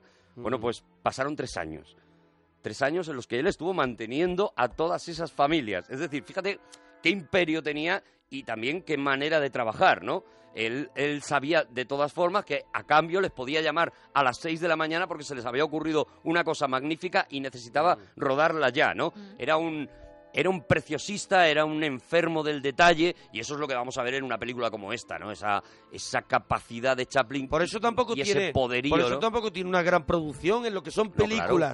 Porque después vemos mm, miles de cortos de cortometrajes de, de cine mudo de, de Chaplin pero lo que son películas Claro, y sobre películas todo películas dirigidas por él, porque los cortos, la mayoría, no, claro los, eran no los había dirigido eran de, él. de- de esta factoría que Eso es. Ya los del final, ya cuando empieza eh, con Mm. El lo- chico, ¿no? Eso es, con el chico, armas al hombro, que Sí. tiene mucho que ver con esta película. Esta película, de hecho, es una especie de, de- de secuela de Armas al Hombro. Mm. También, de alguna manera, inventa la secuela, porque retoma al personaje de Armas al Hombro al principio, Al de, la de película, la película, que es el En la soldado. Primera Guerra Mundial, Sí. es ese soldado, ¿no? Es ese soldado.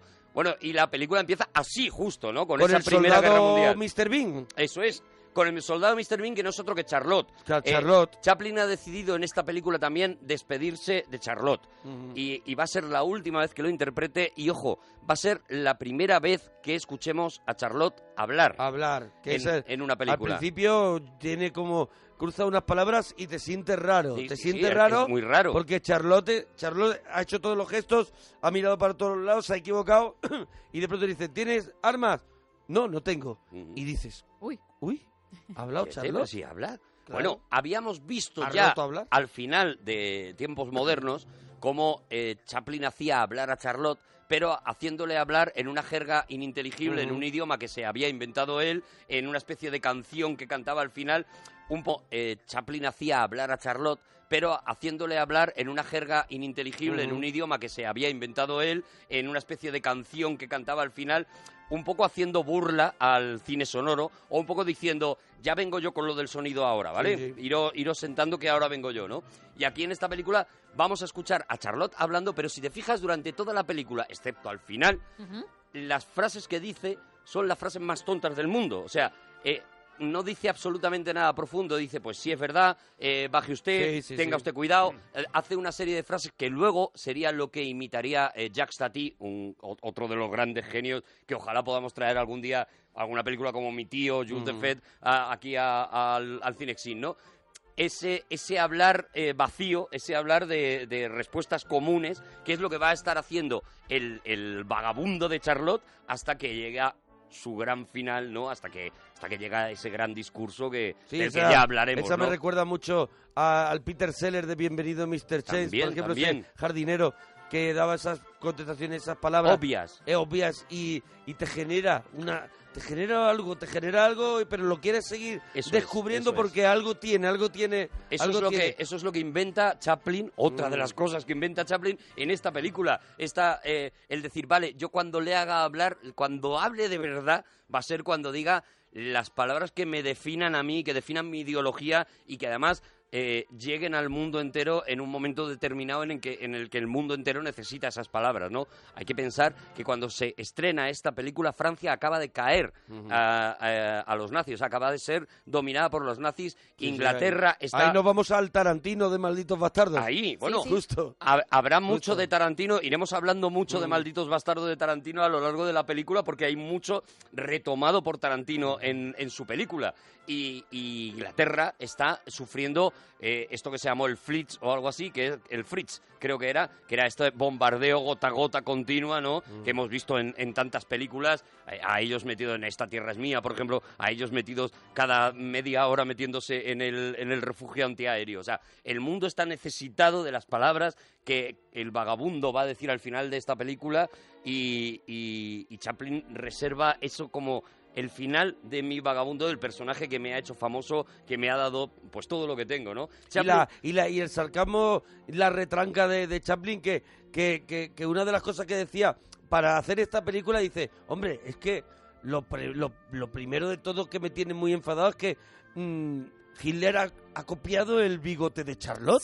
Claro, claro, claro. ch- eh, Claro, es que esa es el la- hombre llevaba toda la razón. Es la primera frase que dice, que hace mención Chaplin sobre, sobre Hitler. Dice, Hitler me ha copiado el bigote. En un momento en el que Hitler, insisto, es que es muy difícil colocarse en Hombre, claro que es muy- es muy- 1936, es muy difícil 37. y no tenemos ninguna gana de colocarnos. Claro, no, no, no. Pero, pero mentalmente pensar que en aquel momento nadie veía a Hitler como la amenaza en la que se Claro, claro, convertiría. claro. Entonces él simplemente hace un chistecito. Lo que pasa es que él poco a poco se va eh, empapando de lo que está Mm. pasando allí, se muere de miedo y, y es cuando él decide, él y curiosamente otro grande de la comedia, Ernst Lubitsch, que dos años después sacaría Ser o no ser, ser. también eh, jugando Que con la las- traeremos al regalito, la tú tenías ganas de segurísimo, yo- hacerla, me ¿eh? vuelve loco esa película. Y, y- y son los dos primeros eh, cineastas, dos cómicos, que eh, dan la cara para defender el nazismo y para acusar a Hitler de esto que estás haciendo no nos gusta absolutamente nada, ¿no? En ser o no ser esta, esa frase maravillosa de lo si le cojo hago con él lo mismo que Hitler hizo con hizo con Austerlitz, ¿no? Una cosa así es lo que es lo que dice. Bueno, pues en esta película que fue la primera, ya digo, lo primero que nos encontramos es esa primera guerra mundial y los palos van para todo el mundo. Vemos que eh, Chaplin está encargado de un gran, eh, un gran cañón, gigantesco cañón, que se llama algo así como Gran Berta. ¿Vale? Bueno, pues este es el primer palito. Gran Berta es Gran Bretaña, evidentemente, es el primer palito a su, a su país que había dicho que iba a prohibir esta película y la, nombra un cañón, un cañón flácido, un cañón que, un cañón que tiene, que un tiene cañón que, que, que, que la bomba cae... cañón cae- que tiene un bajonazo, tiene que un tiene, bajonazo, que que tiene eso... eh, un gatillazo. Un gatillazo, eso es, eso es. Y ahí vienen los gags de, de Charlotte. Sí. El gag de Charlotte hay uno eh, espectacular con la con la con la con la bala, esa bala que, que hay que tirar y explota y él se le cuela por la manga y empieza a hacer Ah, ahí con la un poco granada, es con la granada, la Con granada, la esa. granada que se mete tal, el, el gag físico, estamos todavía eso, eh, eh, eh, en puro cine mudo, ¿no? La la película va a ir creciendo, pero... Sí, a- a y par- también y también yo creo que el increciendo de la película también está muy medido por Chaplin hombre. en el sentido de que de que te, va- te puedas te vas a reír ahora, pero poco a poco te la voy a ir torciendo, poco eso a poco te voy a ir torciendo la peli. Te voy a ir, te voy a ir eh, Enseñando, perjudicando la mirada y, y haciéndote pupa, ¿no? Porque es lo que te va a contar, ¿no? Te cuenta cómo esa, esa Primera Guerra Mundial tiene una epopeya en la que él salva a un piloto de esa Primera Guerra Mundial, a un piloto alemán, lo salva y lo, lo logra llevar a, a- a- a salvo, ¿no? En, en un avión, un avión también, una escena surrealista completamente, un avión dado la vuelta en el que el, eh, el reloj eh, va hacia abajo, el agua también va hacia abajo, algo que en, ahora hemos visto mucho, pero en aquel momento era plenamente innovador, ¿no? Hay que hay que mm, hacerse un borrado de mente y colocarte en 1942 y en lo que se había hecho antes para apreciar la grandeza de esta peli, ¿no? Ahora lo han copiado tanto que, que si lo ves ahora te puede, te puede parecer muy visto, pero en aquel momento era algo fascinante, ¿no? Y bueno, y ahí acaba, ¿no? Esa, esa especie de peripecia en la Primera Guerra Mundial, porque la, la Primera Guerra Mundial acaba con el fracaso de los alemanes, ¿no? Sí, de hecho tenemos ese momento en el que van los dos en la avioneta, tienen el accidente y acaba pues eso con el fracaso como tú bien dices. Primavera, en Tomeinia. Hilda estará ahora en el jardín cuidando los narcisos. Ah, cómo adora los narcisos. No los corta por temor de hacerles daño. Cortar un narciso es como segar una vida. Mi dulce y sensitiva Hilda.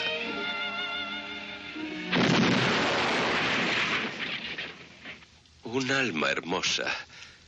Le encantan los animales. Y los niños también. ¡Hemos aterrizado! ¡El mensaje! ¿Dónde lo tienes, camarada? ¿Dónde? ¿Está usted herido? Rápido, lléveme ante el general Schmloffel. ¿Qué es eso? Corre, sal de ahí. Si no entrego el mensaje, enseguida nos derrotarán. La guerra ha terminado. ¿Eh? Hemos perdido.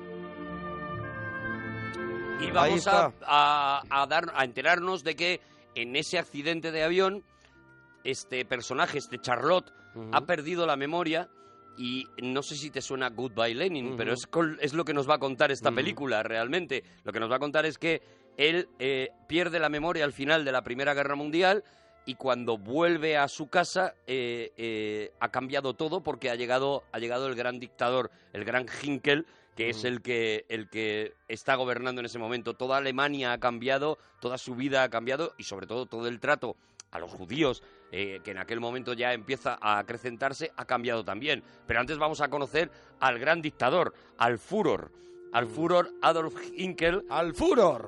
Führer Adolf Hinkel. ¿Tú sabes que Chaplin escribió todo el guion completo hasta la escena, o sea, todos los movimientos de las secuencias del baile con la, con la bola del mundo, todo escrito milimétricamente, menos el personaje de su alemán, que era totalmente improvisado? Era completamente improvisado y viene de una broma que él hace eh, con su hermano, y lo cuenta, lo cuenta su hermano en este... Con en este- Sidney Chaplin. Con Sidney Chaplin.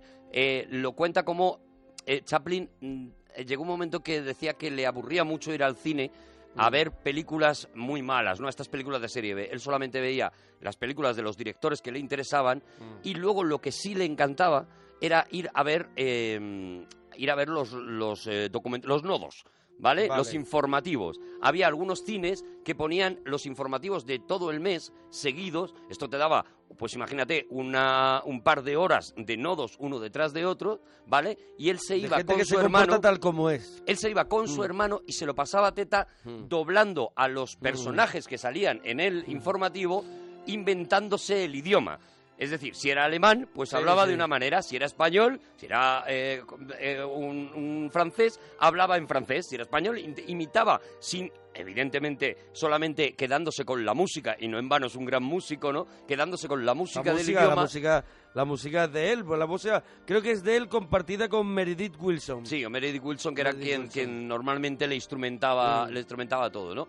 Pero eso, él se quedaba con la música del idioma y se inventaba las palabras, ¿no? Eso es lo que vamos a ver en este primer discurso de, de Hinkel, ¿no? Que creo que lo tenemos. Además tenemos las palabras, creo que más importantes de ese discurso, sobre todo si sabes luego cuál va a O ser sea el que discurso no, final. no tenemos el discurso entero, sino, cuidado con Cuidado, Gemma, cuidado con las mejores Las palabras. mejores palabras. Del primero, De verdad, de- del- del chungo, del las otro vamos mejores entero. palabras. Democracia stonk. La democracia apesta. Liberty stonk. La libertad es odiosa. La libertad de expresión es perjudicial. Tomenia tiene el más grande ejército del mundo. La armada más grande del mundo. Sacrifice. Pero para seguir siendo grandes tenemos que sacrificarnos. Tenemos que apretarnos el cinturón.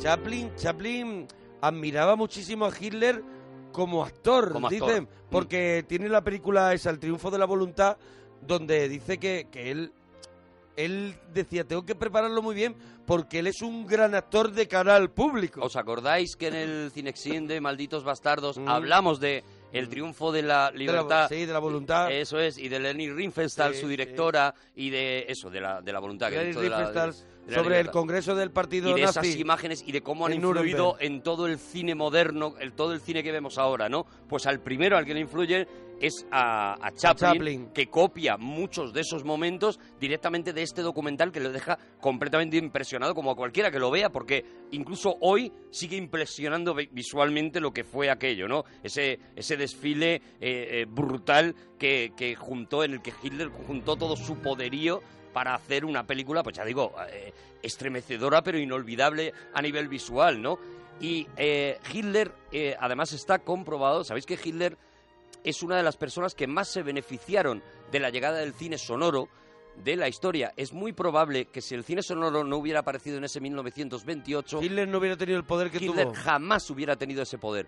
¿Por qué? Porque cuando salían estos, eh, en estos informativos mudos, Hitler era un personaje realmente patético. O Visto sea, en que mudo, podemos decir que Hitler es un poco como tiburón, ¿no? La peli tiburón, sin sonido no acojona tanto. Claro, no, no, no, no solamente no acojona, Mm. te mueres de risa. Eso porque es. es. un personaje, y si recordáis cómo Sí, le sí, imita Hitler, cómo le imita eh, Chaplin en esta película, que hace unos gestos tan desmesurados, tan exagerados, a veces incluso Mm. el Hitler de tan amanerados, El Hitler de Tarantino también está fuera de control. que cuando la, peli- la gente le vio, Hitler tiene una primera campaña eh, eh, todavía antes del cine sonoro en la que eh, se come un panchito. Eh, eh, es el hazme reír de todo el mundo, sobre todo porque, ya digo, la difusión evidentemente más fuerte era a través del cine y de estos, de estos noticiarios cinematográficos, ¿no? Bueno, pues es a partir de que la gente em- empieza a poder escuchar a Hitler y el, el poderío de su voz y su manera de decir las cosas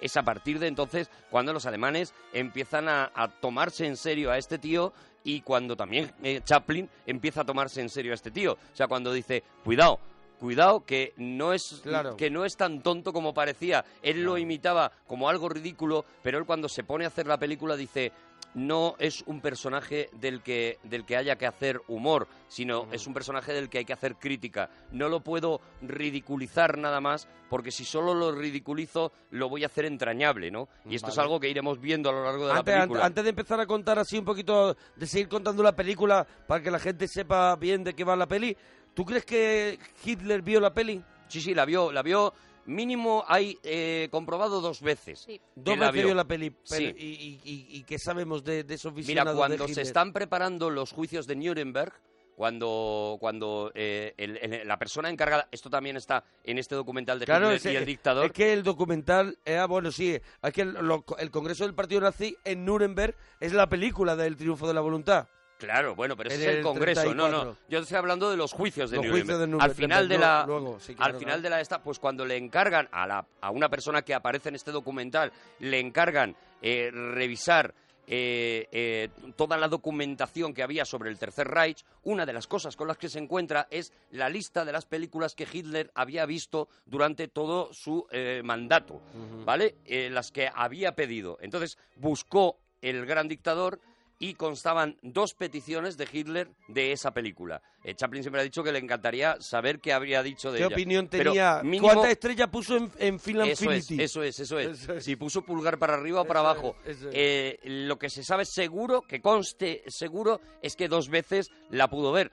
El único de Inglaterra que la pudo ver, porque inmediatamente, claro, por supuesto la película fue prohibida, no solamente en Inglaterra, en casi todo Sudamérica. Mm. Se le metió un poquito de fuego. En España no la pudimos ver hasta 1975, hasta la muerte de Franco. Cuidado, Y que en aquí- Italia, ¿no? Es Por que lo de aquí en España, también. es que aquí en España no podíamos ver ni la vida de Brian. claro. Cuidado, Claro. Ah, era cuando yo era un chaval. No nos vayamos tan lejos. No, no, la vida de Brian era- estaba prohibida. Claro. Y, y- y esta estuvo prohibidísima hasta 1975, que se pudo por fin estrenar y fue, pues evidentemente, un éxito Cines de que taquilla daba vueltas brutal. y vueltas la cola. Claro, españoles que habían escuchado hablar de esa Claro. película, pero nunca habían podido Date verla. y que no había fin- vídeo, no había nada, no, nadie te le iba a poner por televisión Y el de gustazo- pronto estrenada en cine. Y fue una de las películas que durante, pues, mi- la edad que yo tengo, toda mi infancia y juventud, es la película más repetida en Cineclub Filmotecas. Sí, señor. Una de las películas más repetidas. Se prohibió en eh, se prohibió lo, lo decía Gema en Italia se hizo una versión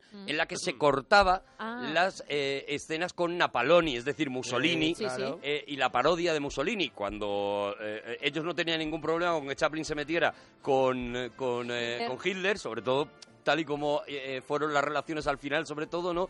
Pero sí que tenían bastantes Sí, problemas. con Mussolini no me lo toques mucho. Claro. Y, Na- y Napoleoni era también porque porque Chaplin eh, quería hacer antes de esta él pri- primero creo que quería hacer una biografía de Napoleón. Sí, el primero quiere hacer una- un Napoleón. Yo Como, creo que- to- como todo, yo todo creo- el mundo, yo como creo que- Kubrick. como Kubrick, yo como creo todo el mundo. que todo grande que al final se ha encontrado diciendo tengo mucho poder, soy productor, director, tengo te- tengo el poder de hacer la obra maestra que es la vida de Napoleón. Y casi todo el mundo se acaba mundo rindiendo. La caga. Sí. Y si no, el Quijote. Lo mismo, lo Lo mismo. Lo mismo. La hizo Orson Welles y le costó la vida, nunca mejor dicho. Bueno, y Terry Gilliam. y Terry Gilliam le- y le costó, le costó no la le costó vida- nada porque no la pudo ni hacer. Bueno, pero le le costó muchísimo Le costó tiempo. muchísimo. Bueno, en lo que vamos a ver es eso, este, este discurso que hemos escuchado, ¿no? Ese discurso, hay un momento en el que empieza a hablar de los judíos y ahí es cuando los micrófonos se echan hacia atrás, cuando la- hay otro que se da la vuelta, es un momento también visualmente magistral y vemos cómo, y vamos a conocer a los dos ministros eh, más importantes de este Hinkel. Uno de ellos eh, se llama Herrings, que no es otro que Goering. Eh, Herrings, para que os hagáis una idea, eh, la traducción es arenque. Eh, es una ridiculización, por supuesto, y a Goebbels lo llama garbage. Garbage es basura. Basura, sí. Directamente. Sí, garbage. Garbage es basura directamente. Bueno, pues... a- a- a- no- Arriesgando, ¿no? Vamos, se estaba jugando la vida. O sea, si Hitler llega a, a- a llegar al poder como él soñaba, el primero al por el que iba era, era por Chaplin. O sea, la valentía de sacar esta película por parte de este tío es brutal. O sea, no sabes hasta dónde va a llegar este tío. Eh, Mientras tú estabas haciendo la película, este tío estaba dominando Francia e Inglaterra. O sea, Sí, este tío sí. se estaba comiendo el mundo. Estaba echando una buena partida de Rick. Y acababa, ahí, ¿eh? acababa de firmar con los rusos un acuerdo de colaboración para ir a por Estados Unidos y con Japón también. O sea, es que estaba Olía todo mal. calentito. Claro, Chaplin decía, ya huele a calentito. Hay que echarle muchísimo, Muchísimo valor. eso es, muchísimo decir. valor. Otra cosa te iba a decir. Bueno, vamos a ver a, a esa Alemania, esa parodia de Alemania, y vamos a ver eh, cómo tienen estatuas como la Venus de hoy y el Pensador de mañana, que es una Venus de Milo que eh, ya si tiene por lo menos un brazo, Sí. uno subió para arriba Eso saludando a nadie, y el Pensador del mañana que está con la mano puesta así en la barbilla, pero la otra mano La otra también mano para arriba. saludando nazi, ¿no? Y vamos y nos vamos a, eh, a conocer el gueto. El gueto es uno de los eh, Mm. decorados que más cuidó Chaplin. Él quería que fuera Mm. una especie de corrala, que, que sus personajes fueran, él decía que fueran ratoncitos de película de dibujos animados. Sí, ¿no? al final es un poco como ahora hemos visto la novela gráfica Mouse. Eso es, eso es. Es un poco igual. Y, y era su idea, o sea, de sí. hecho, si te fijas, hasta las puertas tienen esa forma redonda es de un la poco el ratonera. mundo de Mouse. Es el. Mm. universo de Mouse y, y yo me imagino que el autor de Mouse pues ha, ha- ha bebido Seguro. mucho de ahí, de esta, de esta película también, de la estética de esta película, ¿no? Y, y vamos a ver cómo llega este, este eh, vagabundo en el que, que no sabe absolutamente nada, ya digo, haciendo un Goodbye, goodbye Lenin perfecto, que Mm. no sabe lo que ha pasado, ¿no? Curiosidades del gueto del gueto judío. Los carteles, ¿no? Que están Claro. escritos en esperanto. Eso es, Por eso ejemplo, es. no en alemán. ¿Por qué? Porque, eh, porque Hitler había denostado el esperanto, había dicho que era que el hecho de crear un idioma único para todo el mundo lo que hacía era rechazar intentar- la cultura alemana, ¿no? El- el- intentar el idioma, destruir sí. el idioma alemán y entonces eh, Hitler a mala eh, Pero perdón, porque el Chaplin a mala leche puso los eh, muchos de los carteles los puso en esperanto, ¿no? Pero porque dicen que el inventor era Lázaro Zamenhof, que era judío, polaco, y por eso lo odiaba también. y- y- y Chaplin todo el rato estaba a Detrás. ver dónde le daba la tobita, dónde le daba la toba. Jutándole al perro. Eso es, eso es, eso es. Bueno, él entra a, en su barbería, se encuentra la barbería llena de telarañas, no entiende nada, pero nos encontramos con el conflicto inmediatamente porque en cuanto se asoma a la calle aparecen dos guardias nazis. No podemos decir nazis porque no son nazis, no se llaman así, ¿no? Pero son de estos de lo que llamaban la doble cruz. En Dos esta guardias de los malos. Dos guardias de Hinkel que, eh, que inmediatamente lo empiezan a, a acosar. eh, pues tal y como estaban tratando ya a los judíos en, e- en ese Sí, gueto, sí. lo hemos visto en la lista de Schindler, En ¿no? el pianista. de qué manera, o en el ejemplo. pianista, exactamente con qué desprecio, ¿no? Eh, eh, se, se cuenta y de alguna manera se refleja en esta película también que eh, se cuenta en alguno de estos documentales que se han hecho sobre la película que he contado antes, eh, cómo sacaban a los judíos solamente para humillarlos, a los judíos más ricos del barrio, a los que habían sido los más ricos del barrio, los sacaban con cepillos de dientes a limpiar las ranuras de la acera y los tenían durante una mañana entera limpiando la ranura de la acera solo por Para- provocarles para la humillación. dignidad, Eso sí. es. Eh, fue lo primero que hizo. Luego ya Luego hizo ya- cosas mucho más terribles. Claro. Pero lo primero que hizo fue humillarlos, Primero bajarlos, ¿no? los fue matando matando un poquito por dentro y luego los mató por Y fuera. una, una cosa que no sé si sabrás tú si es cierta o no. Double cross en inglés también dicen que significa que es sinónimo de traición y que por eso lo utilizó como pues la no cruz gamada de... Ah, mira, Ah, mira, mira. mira, Hitler. cuidado, cuidado. Cuidado, cuidado. Cuidado Eh, que eh, esta vez no podemos decir que sea el dato mierder No, no, no, no. de no, Gemma no. Ruiz. Nos porque, ha callado a todos. Porque nos ha callado. Nos ha callado. No, te- tampoco puede- tiene por qué tener razón. Que me lo ¿Sabes? digan La yo, verdad es he que ha dicho, dicho, puede dicen ser. que, ¿sabes? Dice que que, y que no, podido ella decir. no ha defendido el comentario en Se lo ha podido decir su Hombre, primo me puedo equivocar, que me lo digan, yo creo es. que sí. Bueno, lo que sí que te va explicando a medida que vamos viendo esta humillación de los judíos es también eh, en conversaciones, sobre todo con Garbage, con, con el que sería Goebbels, eh, el porqué de esta humillación a los judíos, ¿no? ¿Por qué de este maltrato a los judíos? Algo que nadie se estaba planteando en el resto del mundo es por qué eh, Hitler la había tomado tan en concreto con los judíos y no, por ejemplo, con los gitanos, con los negros, no sé, Sí, puestos sí. a buscar otra etnia, ¿no? Sí, sí, sí. ¿Por qué era con los judíos? Bueno, pues el motivo, y aquí más o menos en conversaciones se va explicando, es primero que hay que buscar un enemigo, no hay nada eh, que le salga mejor a alguien que quiere poner un eh, sistema dictatorial que buscar a un enemigo y, y decir y enseñar al mundo entero a odiar a ese enemigo. Y segundo, porque los judíos en aquel momento eran los que eh, eh, manejaban los negocios y por lo tanto manejaban el dinero, manejaban el banco, manejaban... Entonces, eh, eh, la humillación venía también de irles quitando cada vez más poder del que se habían ganado currando, más Verdad. poder para... destruyo tu casa que te has dejado la vida trabajando para tenerla, Eso te la es. destruyo, claro. te va es. un lo que lo que yo decía, ¿no? Te va matando por dentro y luego lo mataban los mataban por fuera. Claro, claro. ¿No? Que, que es lo que hizo Hitler, ¿no? Lo que hizo Hitler, por eso digo que en esas conversaciones así van dejando caer esta, esta actitud de, bueno, ¿y a los judíos cómo los tenemos? Pues mételes un poquito más de, De de fuego, dale un poquito más Ahora de fuego. cabréalos. Ahora necesitamos un préstamo, como va a pasar a lo largo de la película, necesitamos que un banquero eh, importante nos haga un préstamo porque queremos invadir Austerlitz. Bueno, pues para un poquito la presión a los judíos y trátalos como persona otra vez. Esto pasó así y... y- y, bueno, hemos dicho dos películas de referencia Hemos en la que lo vemos, ¿no? Solo dos, pero hay más. Eh, en la que vemos eso como El pianista y la lista de Schindler. y el propio Mouse eh, eh, Mouse, la novela también. gráfica se puede ver claramente. cómo van cómo van viendo de- van pasando de momentos de una presión brutal a de repente no entender por qué pero como que todo el mundo les facilita que los nazis les facilitan la vida que les dejan en paz que hay un momento que lo único que piden es eso ojalá nos dejaran en paz ojalá pudiéramos seguir viviendo y nada más no Sí, hombre, que, que es lo que tuvieron también. De pronto hay días que salía el sol Mm. y era un sol que le habían pintado en un folio y que iba a durar 10 minutos. Ya está, ya Que está, eso ya es lo que le- les enseñaban, ¿no? Oye, una película que mucha gente no sabe que se rodó en 500 y pico días, Mm. o sea, de enero del 39 a julio del 40. Claro, casi y dos que, años. eh, lo digo porque a raíz de todas las localizaciones que utilizó Chaplin y parte de ello que lo rodó en sus propios estudios, que él ya tenía Chaplin Studios, pero los de la United Artists eran eran eso es, eran los suyos Chaplin Studios, pero y es de, que de cuatro más de, de hubo dos o tres Griffith escenas de este momento del gueto, dos o tres escenas que no quedó contento Chaplin luego Mm. y hizo hacer todo el gueto de Mm. nuevo, tal cual tú lo has descrito, con todos esos detalles, con todo ese, ese mundo. todo entero Eso, otra eso, vez lo hizo entero otra vez porque había dos o tres cosas. La labor perfeccionista. O sea que al final un tío que quiere hacer Napoleón como Kubrick es porque al final su cabeza funciona un poco como la de Kubrick. Mira, ¿no? una, eh, una escena tan sencilla, por eso digo, este Chaplin desconocido es brutal, una escena tan que a ti se te puede hasta pasar, como, como te dé la tos en ese momento, no lo ves. Eh, hay un momento en el que llaman a la puerta, Chaplin cree que son los nazis que van a buscarle, y él abre un baúl, se mete en el baúl y eh, se encoge sobre el baúl y lo cierra.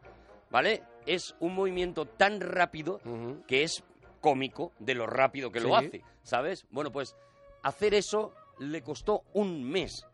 Claro. Un mes de destrozarse la cabeza contra el baúl, de Claro. poder hacer, de poder coger la eh, elasticidad suficiente como para hacer eso. Hasta que le dio ese toque contorsionista y humorístico. Claro. Y todo para eso es un- esconderse. un mes. Es un Pero- poco, es un poco la, la vida de Brian cuando se escondían todos, tocaban, tocaban a la Claro. puerta los romanos pues, y se escondían todos, pa, pa, pa, pa, y quedaban que se les veía.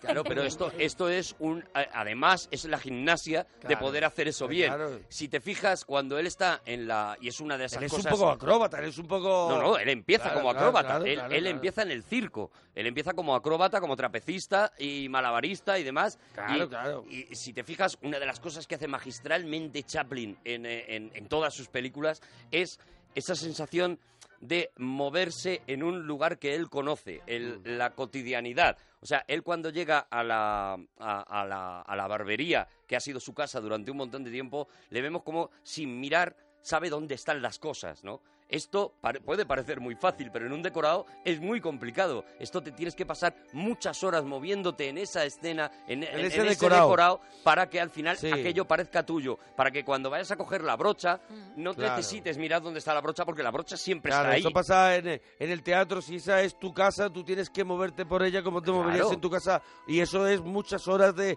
de dar vuelta en el escenario, ¿no? De, de, de sentir que es tu casa, ¿no? Pues imagínate Bueno, pues es tantas para- localizaciones. Estamos dando 20.000 posibilidades de que os enamoréis del genio de Chaplin, ¿no? Desde como actor, como guionista o como tío valiente, ¿no? Lo que vamos a ver es, bueno, pues eso, esa historia en la que este eh, vagabundo y sus amigos, sus compañeros del gueto, se van a ver cada vez más acosados eh, por, por las presiones de nazi y vamos alternándolo con esos momentos en los que vemos al, al dictador Hinkel, ¿no? Eh, eh, completamente embebido de sí mismo, este, este dictador eh, enloquecido y que nos va a dar una de las escenas, yo creo, inolvidables de la historia del cine, que es cuando Hinkel se queda solo en su despacho, hace este Leave Me Alone y, y- y coge un globo, una, una bola Ah, del mundo, vale, vale, vale, y entonces claro. levanta esa bola y baila con esa bola. Otra escena que, Otra bueno, esas escenas otra escena que es de las escenas de la historia del cine,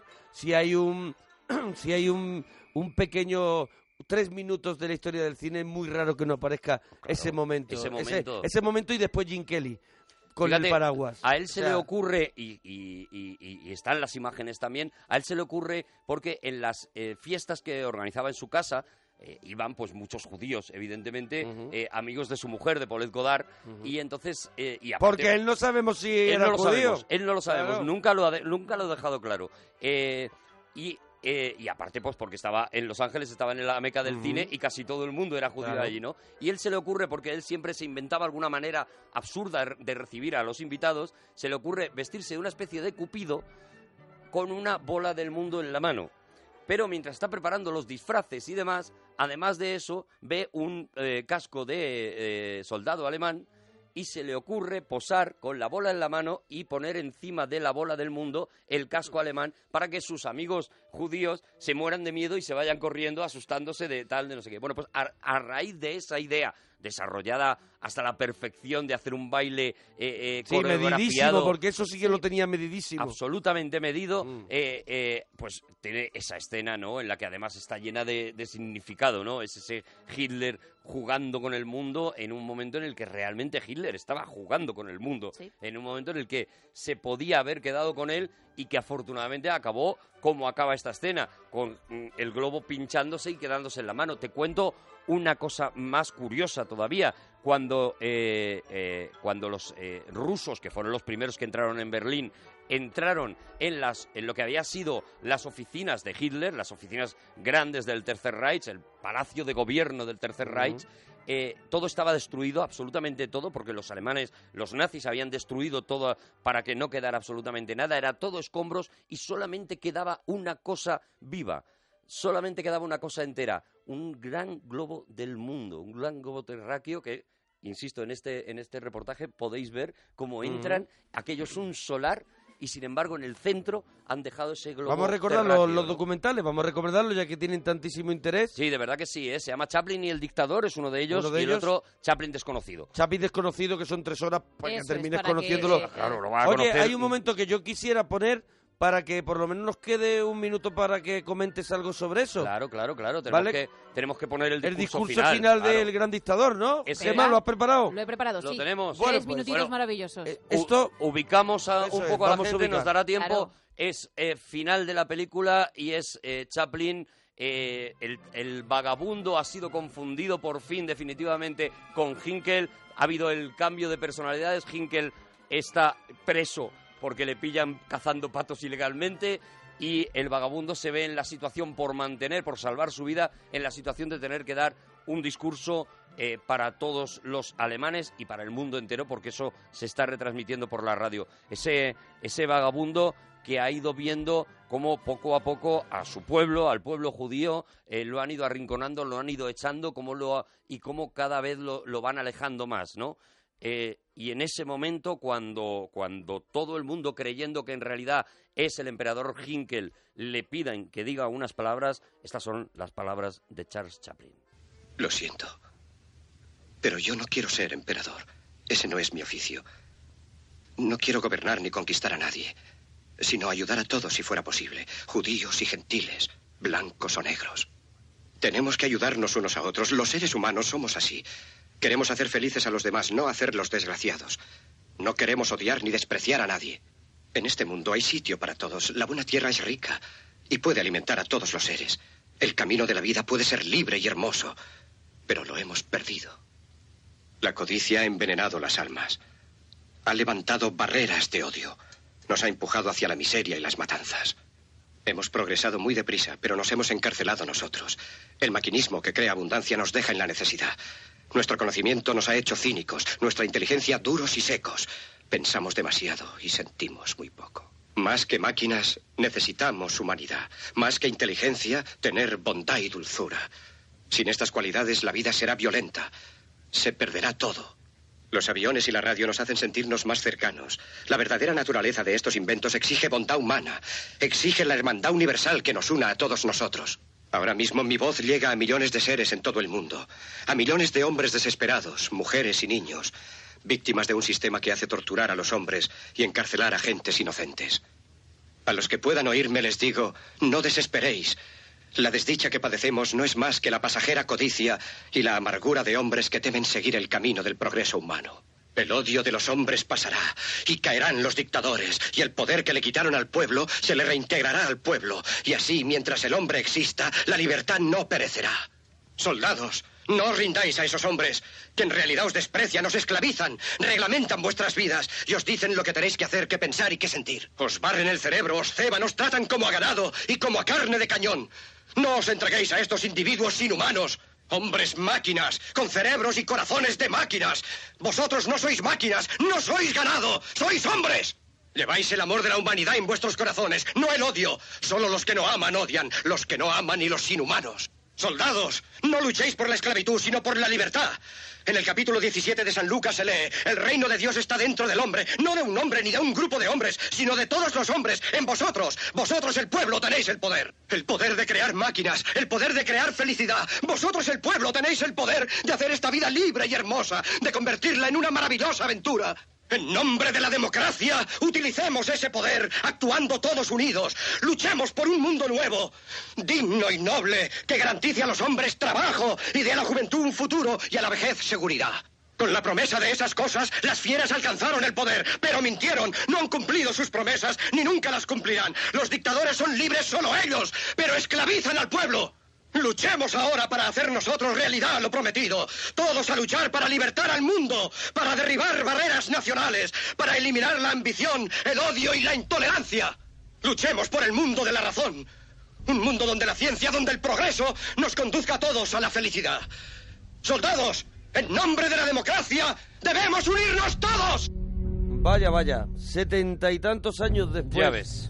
Ya ves. Y poco, Escuchamos- poco se puede decir después de Poco estas se puede decir de, de- Que la gente se las ponga en el podcast una y otra vez, porque cada vez que la escuchas y, y- y vas haciendo el paralelismo con, con algunas cosas que todavía nos toca leer en los periódicos, eh, te vas dando cuenta de que desgraciadamente Chaplin hizo mucho porque la gente mirara hacia, hacia ese totalitarismo, como hizo luego después contra, contra Rusia Mm. en, en un, en un rey en Nueva York, por ejemplo, pero, pero no lo hizo todo, ¿no? Desgraciadamente hay muchas cosas que hacer todavía, pero bueno, es un genio, es un genio, eh, eh, no es un genio del cine, es un genio.